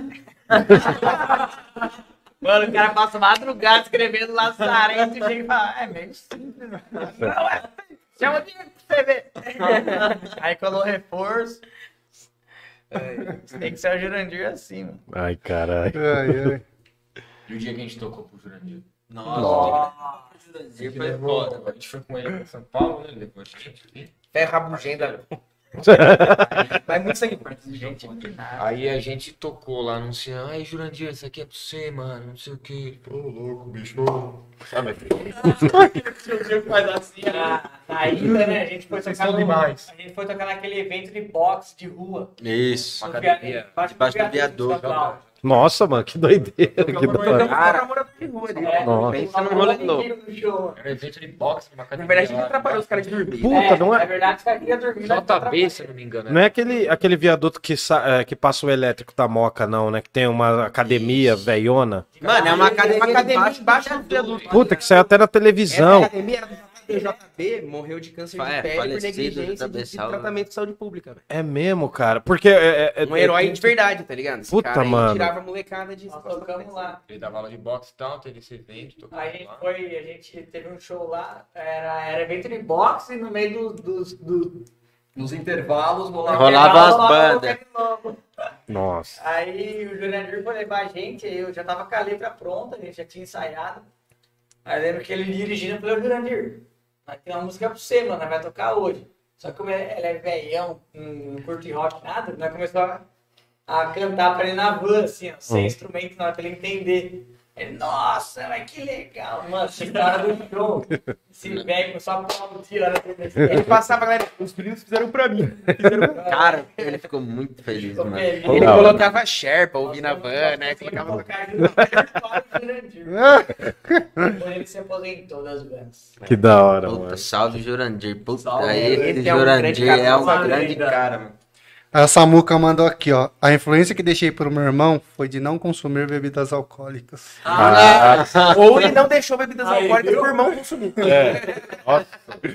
Aliás, Samuca curte, né? Mamar um Danone, né, filho? O cara gosta, nossa. Tá convidado aí, vai ter que colar aí. Um dia a gente vai te intimar aí, beleza?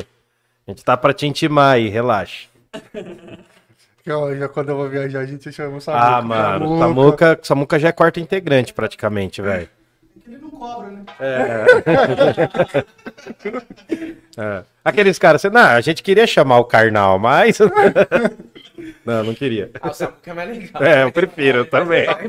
Eu prefiro, né? passagem. É legal que o Samuca, às vezes, ele vai falando e ele fica irritado com o que ele tá falando, porque, tipo, alguma coisa foda assim, né? Tipo, aí ele começa a se irritar.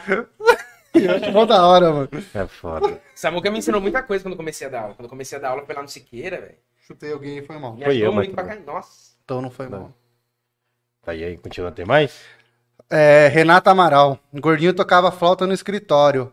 Tocava canção de despe- da despedida. No Renato. escoteiro. Renata Amaral. No esco- A gente era escoteiro. Nossa. Também já fomos coroinha. passado sofrido, hein?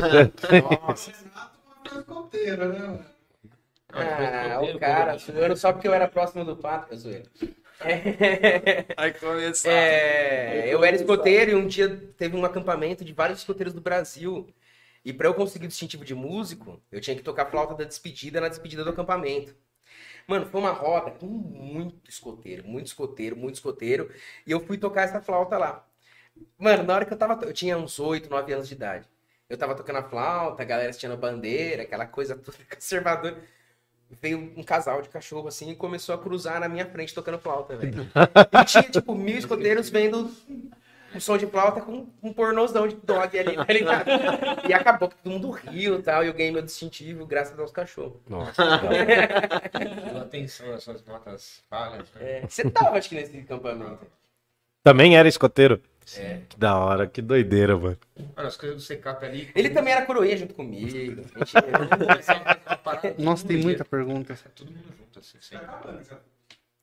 Nossa, velho. Ou não, mano? Você deu um pra baixo aí? Coisa pra caralho. Nossa, tá estralando mesmo, nossa. Eu até me perdi que ele atualizou sozinho aqui, mano. Pô, a galera aí, ó, galera. Aqui, me achei, me achei. Bom, vou ler um pouco mais rápido aqui. Ah, estudei lá também. Estudando Gandra. É. Todo mundo foi Gandra. É, gente, se inscreva no Aí a canal. Tônia Maria que mandou de novo. Salve, salve galera. Ela mandou um salve também, ó. Salve galera do Boca de Lobo. salve, Orgulho de salve. vocês. E mandou dois lobinhos. Aí, ó. se inscreva no canal aí, ativa o sininho, compartilha e manda pra quem vocês amam. Aí o Leandro Rodrigues, eu também me apresentei no Circolando. Eu não sei se vocês conhecem o Leandro. É, Calma aí, pessoal, que eu tô. Sangue no olho, era lindo. Sangue nos olhos, sangue, nos olhos. Era lindo. Nossa. Podre Flores. Poluição sonora. Calma aí, pessoal, que eu tô tentando achar pergunta, tá? Uhum. Senão, eu não vou ler tudo aqui, senão a gente vai ficar até amanhã. Então, o Gandra, comentando o Gandra, era um- uma, uma escola que vinha galera de tudo quanto é lado, né? Só não tinha gente do centro, praticamente, né? E nesse momento aí, tava rolando muita banda também, né? Nossa, cara. Lembra que do tava... Gustói, Jordanese? Porra, esse moleque, né, mano? Sangue bom. Salvador. Morou de Salvador. Ô, saudade do Gustavo. Salve Gustói. Ó, o Kaique Baradel mandou. Meu guitarrista favorito é o John Frus. Fruciante. Fruciante. Do Red O Hot. que acham dele? Inventou uma maneira de tocar guitarra, cara. O cara achei da chegou. E po- popularizou o slap na guitarra. Eu, eu, eu, admiro, velho. Admiro mais é, ele. Mano, ele, ele é uma parada meio Tom Morello, assim, ó. Também foi inovador, O né? que No ele fez estilo foi dele. maior até do que a banda dele pra quem é guitarrista, tá ligado? Mesmo se você gosta, eu gosto de Red Hot, né? Gosto de Rage Against the Machine, que são os dois testes que eu falei. Realmente é bom. Mas, tipo assim, que eu falo, além de. Por exemplo, pessoas às vezes não gostam do som da banda, mas reconhece tudo que o cara fez pela guitarra. Pô, e os antigos era muito rápido. Ele perguntou, ó, e a- muito Aproveitando, ele falou assim: vocês acham que o rock raiz vai voltar ao topo um dia? Eu acho que o rock raiz nunca deve voltar ao topo um dia. Não deve Nossa, eu voltar. falei muito assim, né? Eu acho, eu acho que o. O que, o, o que que ele define como rock raiz? É, é- É, tem, tem essa definição também. É. Tem Porque- várias coisas na cabeça. Porque se for definir rock raiz com aquela coisa, ah, Led Zeppelin, ACDC, esquece. É. Já era, acabou. Nem tem espaço mais, nem tem questão- espaço. a- a- nem deve ter espaço mais. A questão é o seguinte, Elvis, cara. nossa, bosta. É. Elvis. A questão é o seguinte, cara, é você chegar, ó, a gente tem Spotify, a gente tem YouTube, a gente tem Bandcamp, dá pra pesquisar tanta boa, né? tanta banda legal, cara. Tanta banda boa atualmente que Eu acho muito mais Sabe? válido você outra? fazer um som hoje em dia. Não, não, não falando de topo, porque topo é uma coisa muito es- esquisita de falar. a sabe? gente tem que destruir o topo. É, é, é, destruir o topo. E em vez de ficar nessa parada do rock raiz, é, sei lá, por que não fazer um som um dia com um MC Pose da vida? Cara, mas eu, Mano, um bagulho, sei lá. Muito Eu já mais vejo- integração, acho que É, pode rolar que muito mais Tem muito mais YouTube, acesso também, tem muito mais banda, né? Fazendo coisa misturada, maluquice. eu já vejo um pouco pelo outro lado, cara. Eu acho que assim. A gente saiu de uma geração que tinha que procurar as músicas.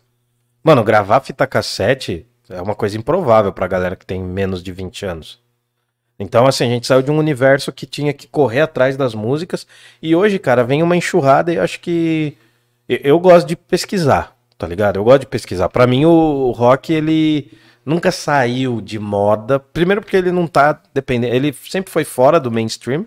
Em alguns Ah, teve momentos. uma época que ele foi. Ah, não. Mas, mas teve umas épocas que ele entrou em algum momento no mainstream. Depende muito também de como você vê. É que assim, teve uma onda rock já. E eu acho que isso passou. Mas, cara, Onda é continua. Onda emo, onda emo Ah, rock. É, mas por exemplo, você pegar assim, que nem vocês falaram aí, mano, vocês abriram pro Nervosa, cara. É uma puta banda. Que a galera, assim, teve toda essa treta aí, virou duas bandas, enfim, né? Mas, cara, é uma puta banda que a galera podia conhecer mais. Que a cena atrapalha, que os, atrapalha pra caramba por conta de preconceito e tal. Então, assim, tem muitas bandas boas, né, cara? É, mas eu acho que elas tem não são muita um coisa. Clássico voltando. Não, não são, mas são nova. são novas. de- É, mano. nova. Eu- tipo, eu... eu não quero ver, sei lá. É, eu acho Eu meio não- esquisito, é. na realidade, se voltar alguma coisa muito parecida, porque significa que não evoluiu nada. Significa que a gente é reacionário. É, cara, você vê aquele Greta que Conflict não lá. evoluiu absolutamente nada. Né? Até eu tava vendo uma entrevista, eu não lembro de qual sertanejo falando, que ele falou, eles perguntaram, ah, e o ser, por que você não escreve sertanejo raiz, no sentido de, tipo, tinha um carreiro pardinho? Porque isso passou, cara. As coisas evoluem, tá ligado? O fato de a gente não gostar, não significa que é ruim. Isso, a gente isso é não verdade. gosta. Não, mas é, entendeu? é porque a Então, moleca. É, e- O rock teve, tipo, por muitos anos no topo, por muitos anos. Hoje, eu falei que ia vir no podcast para meus alunos. E eles falaram assim, senhor, você quer ser famosão um dia? Eu falei assim, o que, que é fama para você? Eu falei assim, eu, eu gostaria, eu quero, né? Todo, todo artista, todo mundo que produz algo, quer ser reconhecido por aquilo que faz. Eu falei assim, a minha intenção de fama com Boca de Lobo é a minha mesma intenção de fama que eu tenho quando eu preparo uma aula e venho dar para vocês. Eu quero que minha aula seja famosa entre vocês, porque vocês gostaram da minha aula. Agora, eu não tenho vontade de ter essa fama que vocês estão acostumados a ver na internet, que é tipo, olha, o Matheus foi fazer uma plástica. O Matheus comprou um carro novo. Onde aquilo que eu sou reconhecido não está envolvido com o que eu produzo, mas com aquilo que eu mostro, sabe? Então, tem muito disso também no que é fama, o que é topo, Quantitativo o que, é coisas, realmente né, importante pra uma banda, sei lá. Acho que essa, esse, esse tipo de questionamento também surge e tal. Tem essa questão também de das pessoas, da, do público, às vezes não não buscar bandas novas, mas acho que não é uma responsabilidade só de- do público necessariamente, mas também dos canais que, que poderiam, que teriam potencial de estar divulgando bandas e novas. não divulgam. Eu acho que o, o- é, é um problema muito sério, é um impasse que precisa ser debatido e resolvido. Porque às vezes, cara, tipo assim, a, gente vai em milhares de portais de música aí e o pessoal tá interessado, prefere mais divulgar uma polêmica do que uma banda nova. Às vezes, sei lá, um story do, do Digão falando que é rock and roll comer pizza de manhã e que quem não faz isso não é roqueiro. Ou brigando com a Joel. É, Ah, brigando com a Joelma, com a Joelma lá do Calypso, e tipo assim, isso gera Mais like, gera engajamento. discussão, gera um, um engajamento, um debate desnecessário, sendo que esse espaço que, que, que, que essa polêmica ocupou poderia estar sendo ocupada por, tipo assim, três bandas novas que lançaram um baita material, entendeu? Então, assim, a- a- às vezes eu vejo que é uma, é uma, é uma busca desenfreada por polêmica, simplesmente. E aí quem perde são as bandas novas, quem sai. É que aí entra o lance de, é, de ser famosão e não, não consolidar, né? Um, não ser conhecido, não ser uma referência, né? Tá muito nessa vibe, Não, não, mas, é? então, Pra mas todos os estilos musical tá assim, que cara. referência que gera um cara como o Digão no Stories comendo pizza, falando que quem não come pizza de manhã não é rock and roll. É, já faz um tempo que ele também não é Cara, referência ele de fez, muita coisa, ele né? fez um bagulho muito surpreendente, Digão. Ele fez eu concordar com o Pelu, do Restart. Ele fez eu falar assim, porra, mano, vou ouvir Restart, porque Raimundos não dá mais, o cara é um... Mas, mas até nessa questão, eu digo, porque aí Não coloca vou um, ouvir Restart. coloca um restart. Gente, aí, ó, pensa, aí coloca um restart na pauta de novo, e o restart acabou e não influenciou ninguém. Não. Entendeu? E o Digão tava lá tretando com o cara. E, o- e o Digão tentando com o cara, e um monte de banda nova que influenciaria muito mais que o Restart, muito mais que o Digão, tá no anonimato. Não tem espaço. Um é complicado. ataque isso. da vida, um Exatamente. iminente ataque, e por aí vai. Bom, É, a cena. É, mano, mas é que eu acho que a cena também é muito carente, né? Nossa cena é. Tem muita Discordo. coisa. Não, não. Eu, eu acho que assim, esse nicho que quer divulgar essas paradas é uma galera muito carente mais de like do que de divulgar o lance, entendeu? Essa galera é, é carente de conhecimento mesmo. Ah, também, né, mano? Mas aí. É, mas aí pesado é, isso, mano.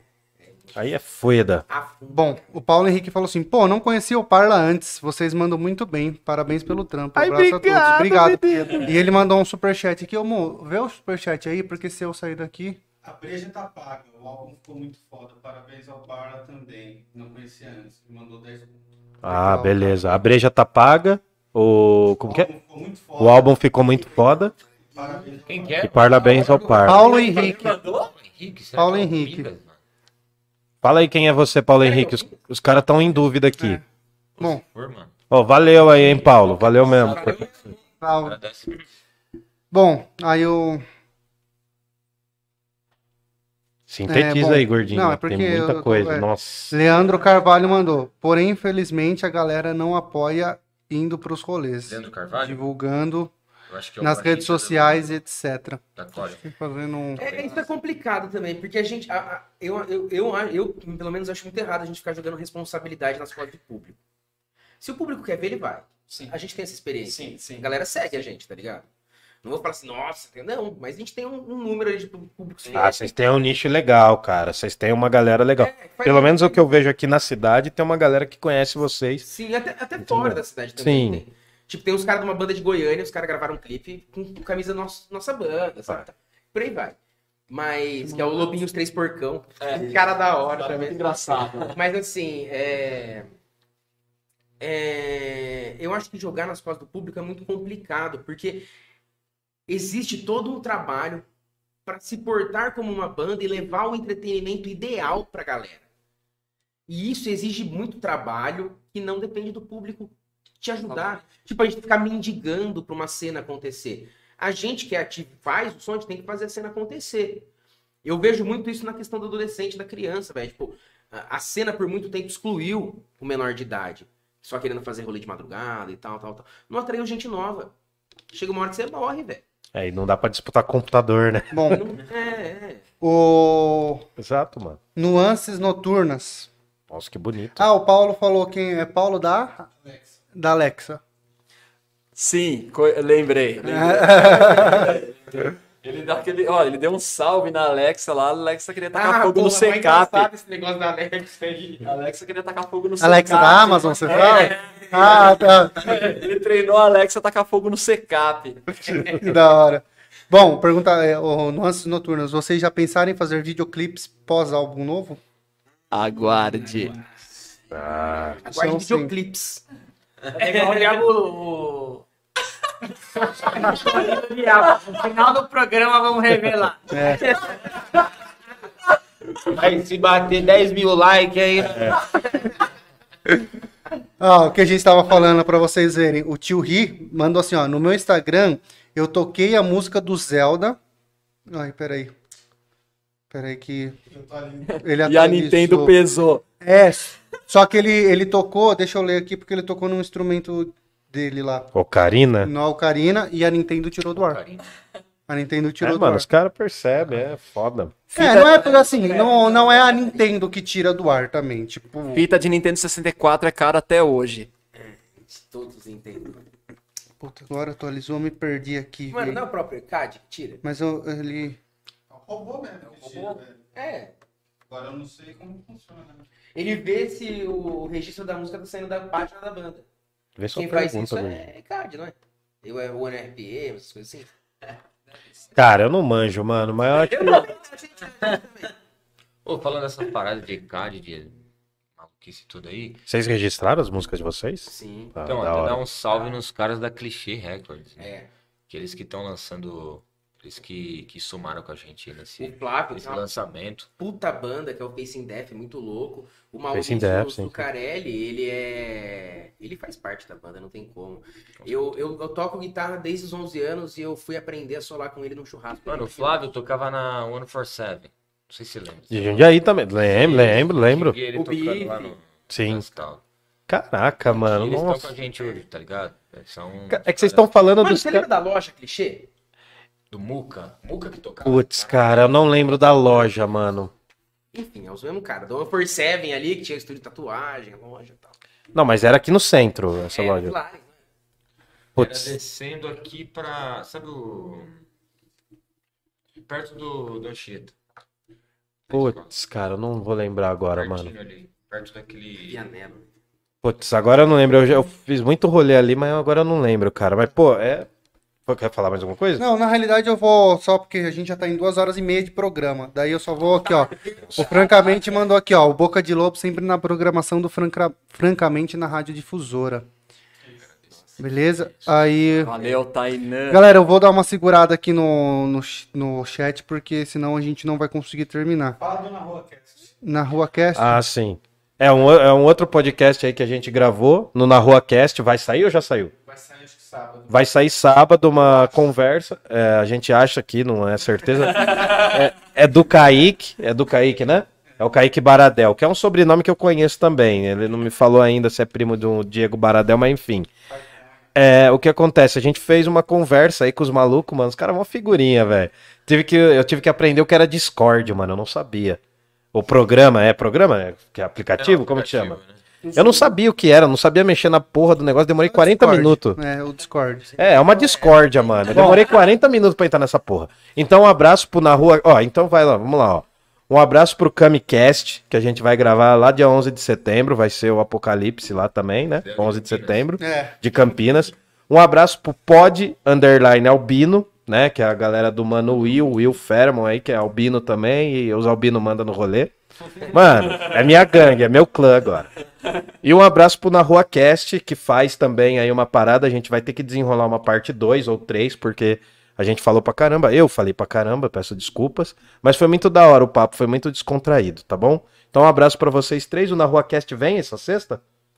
Fala pros caras fala pros cara colar aqui, mano, nessa sexta, então. É, porque é o seguinte, mano, a gente tá também divulgando o espaço, né? O, a Move 8 Produções aqui.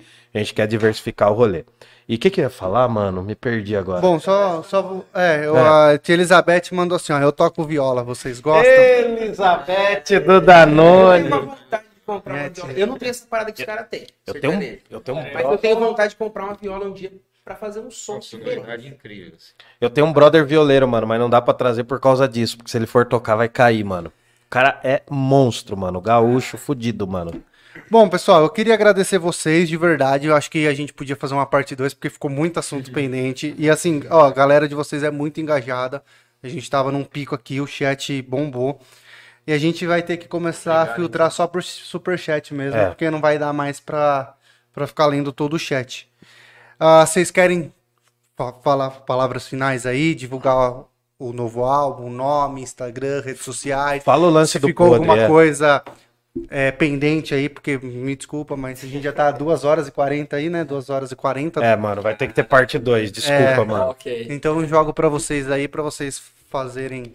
Bom, é, primeiro agradecer aqui esse Power Trio incrível aqui do Par no Podcast. Muito obrigado pela participação aí. Power 5, né? Fica muito- É, tem a Tainá e o Rafael também. A gente fica muito. se sente muito honrado aí, ver que tem uma galera que tá fazendo um trabalho de divulgação, um trabalho cultural intenso. Ah, agradecer o pessoal que participou aí em peso, que mandou comentário, mandou questionamento e tudo mais.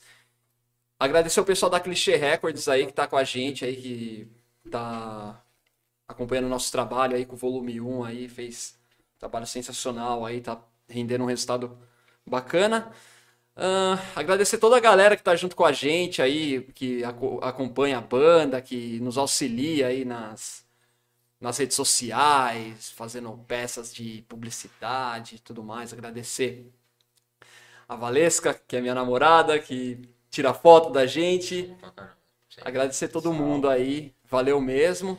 Ao é Eguchi. Ao Eguchi, também o César é, Eguchi César, do sim. estúdio que gravou a gente. Gravou, masterizou. masterizou. Brothers. Ele realizou fina. foi, né? Mas também fazendo esse, ajudando a gente a fazer esse Exatamente. Ah, o cara é brotherzão, mano. As é gente bandas aí que também. Melhor Tá. estúdio. E tá mil anos o Eguchi, hein? Tá É, mil é. anos. Eu lembro quando os caras começaram. Puta, mano. Nossa, Mano, o primeiro ensaio do Boca foi lá e tudo que a gente gravou foi lá. O... que da hora, mano. Agradecer as bandas também que tá junto com a gente nesse corre, é o Face in Def.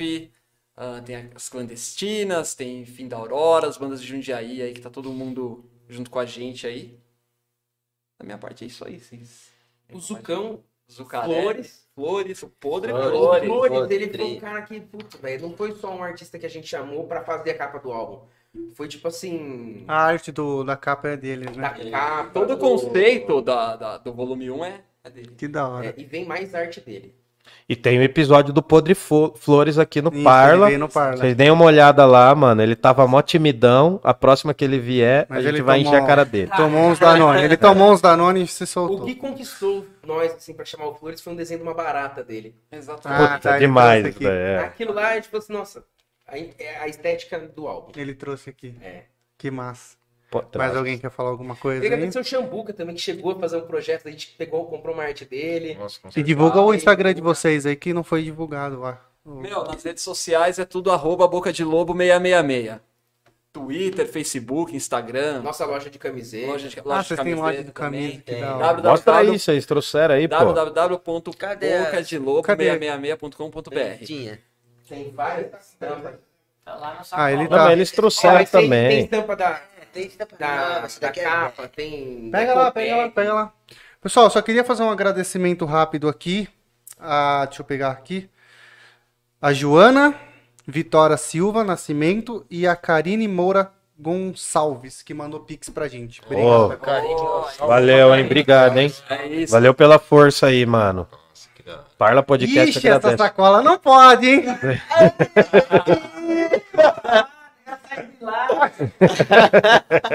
Opa, opa.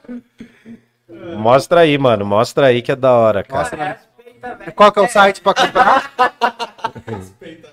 Aqui, ó. É www.bocadelobo666.com.br. Olha só que da hora. Mostra aqui, mostra aqui, ó. Galego, joga aqui.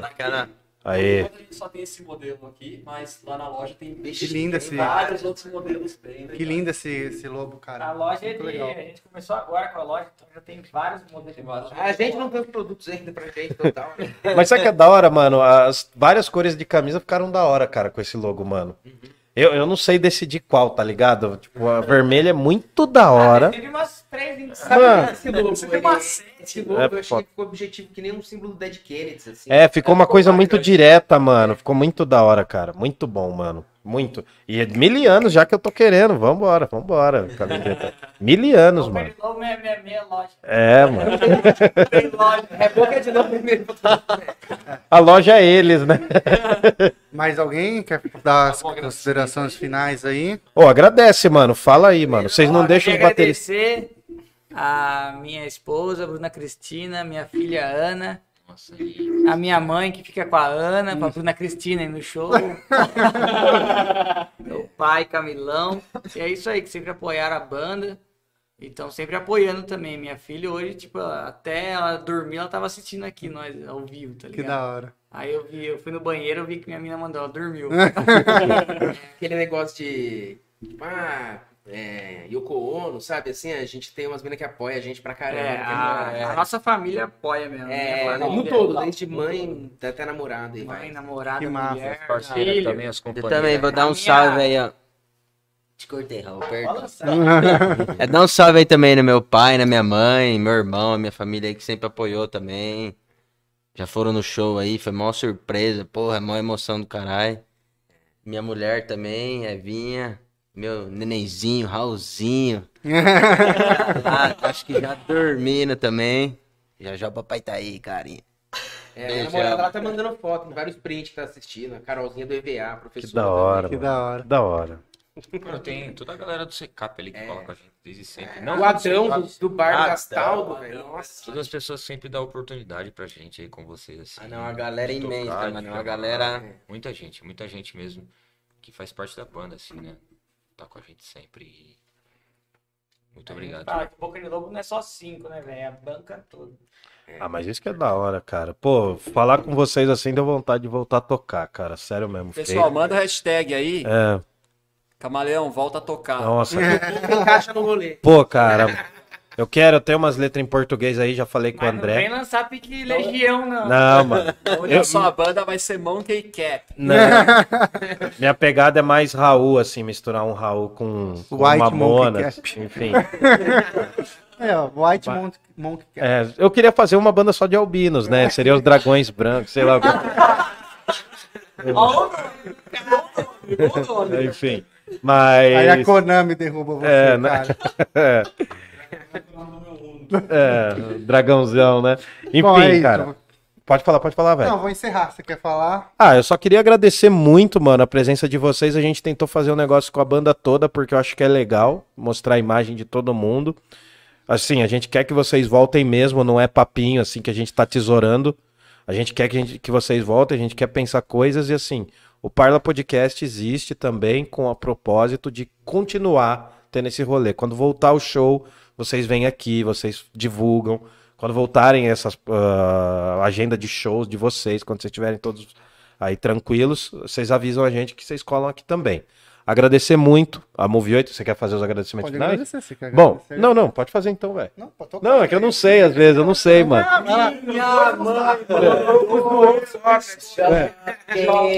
Agradecer muito aí o patrocínio da IC Pinturas. Agradecer muito aí, vocês têm aí no link da descrição aí, nas paradas todas. Arroba EC Pinturas no Instagram. O site é e.c.pinturas. E no site é www.ecpinturas.com.br. Esse eu sei porque foi eu que comprei esse domínio. É, a gente vai decorar. Olha, já, já tem ter entre irmãos, isso é muito bom. Agradecer também muito a Move 8 aqui, que faz muito pela gente. A gente tá no rolê aqui, então a gente agradece muito. Né? Que se vocês forem artistas, assim como nós tentamos ser, procura a Move 8 e vem pra cá, mano. Resolve suas tretas aqui. A gente, a Tainá vai fazer um monte de projeto de madrugada pra vocês, pode ficar tranquilo. E- Ela E- deu uma reclamada aqui no fundo. e que mais, mano? Que mais? Ah, cara, e agradecer vocês mesmo, cara. Eu tava já querendo muito, sério mesmo, falar real. Valeu, a recepção Queria trazer- Sensacional. Queria trazer o rock and roll, tá ligado? Né? É... Ia chamar o Júpiter Maçã, mas não dava. Tô zoando. Né? O Júpiter Maçã já subiu, enfim. Mas, cara, agradeço muito. Boca de Lobo é muito da hora, uma banda da região. E que vocês extrapolem muito, como já tem extrapolado. Cara, torço muito, mano, porque acho que crescer sozinho é uma babaquice. Acho que crescer junto é a melhor forma. Agradeço a responsa de vocês. Vamos depois fazer uma parte 2 e depois a gente faz uns desconexos aí, a gente traz um ou outro pra também trocar umas ideias sobre outros assuntos, cara, que eu acho que faltou. Tem aqui grafiteiro, tem professor, tem louco, tem chitãozinho chororó. Então a gente vai trazer, mano, pra mais rolê. E vamos ver o que, que a gente faz aí em off umas paradas também. Beleza? É isso, pessoal. Demorou. Acompanhe o Parla nas redes sociais, tudo arroba Parla Podcast. E quem puder contribuir, pix.parlapodcast.com.br ou apoia no Apoia-se, que é apoia-se, apoia-se, apoia.se barra parlapodcast. Certo. E vale... Hã? E valeu, galera. Até a noite, até mais. Fomos. Ah. fomos. Ah, peraí. coisa, Preciso que você junte o rosto aí pra fazer a thumbnail depois. É, um- fica- Nossa, vamos colar o Isso. Mas daí você pode tirar foto. Não, faz o jeito que eu tô falando que tá. Nossa, o diretor aqui é o nosso diretor. Aí, ó. Isso, pronto. Peraí, peraí. Vai ficar melhor. Aê! Vida longa ao Parla Podcast. Sexta-feira tem mais. Nossa, A gente agradece Boca de Lobo e é nóis, mano. Sexta eu não estou. A gente agradece vocês aí. Sexta-feira, sexta-feira eu vou finalizar Santo Agostinho, que a gente vai conversar sobre Santo Agostinho e vou entrar em Guilherme de Ockham, que é um outro filósofo medieval, tá bom? Parla Podcast de sexta é o Filobrizando. É nóis, ajuda a gente a crescer, curte, se inscreve Fala pro seu irmão vir no meu lugar. Vou estar viajando. É, já traz o Samuca. Ó, Samuca, pode já intimar? Vou intimar por aqui já. Foi na intima. Samuca, cola aqui sexta-feira, é nóis. Tem Danone, vai ter um pouquinho de Danone também. Beijo pra vocês. Ouçam É o volume 1. Isso, volume Volume 1, um. volume 1, né? Nas plataformas de streaming aí. Vocês estão em tudo. todas as plataformas? Spotify, Todinhas, todinhas. Deezer. E vem novidades visuais. É. Não, não tem escapatória. Cara, vai ter que fazer uma parte 2, mano. Vai Pô, ter que fazer. Bom, valeu. Dá um tchau aqui. É nóis. Aí, ó, um tchau geral aí, ó. Aí, Jundiaí não tem heróis, é nóis. Já-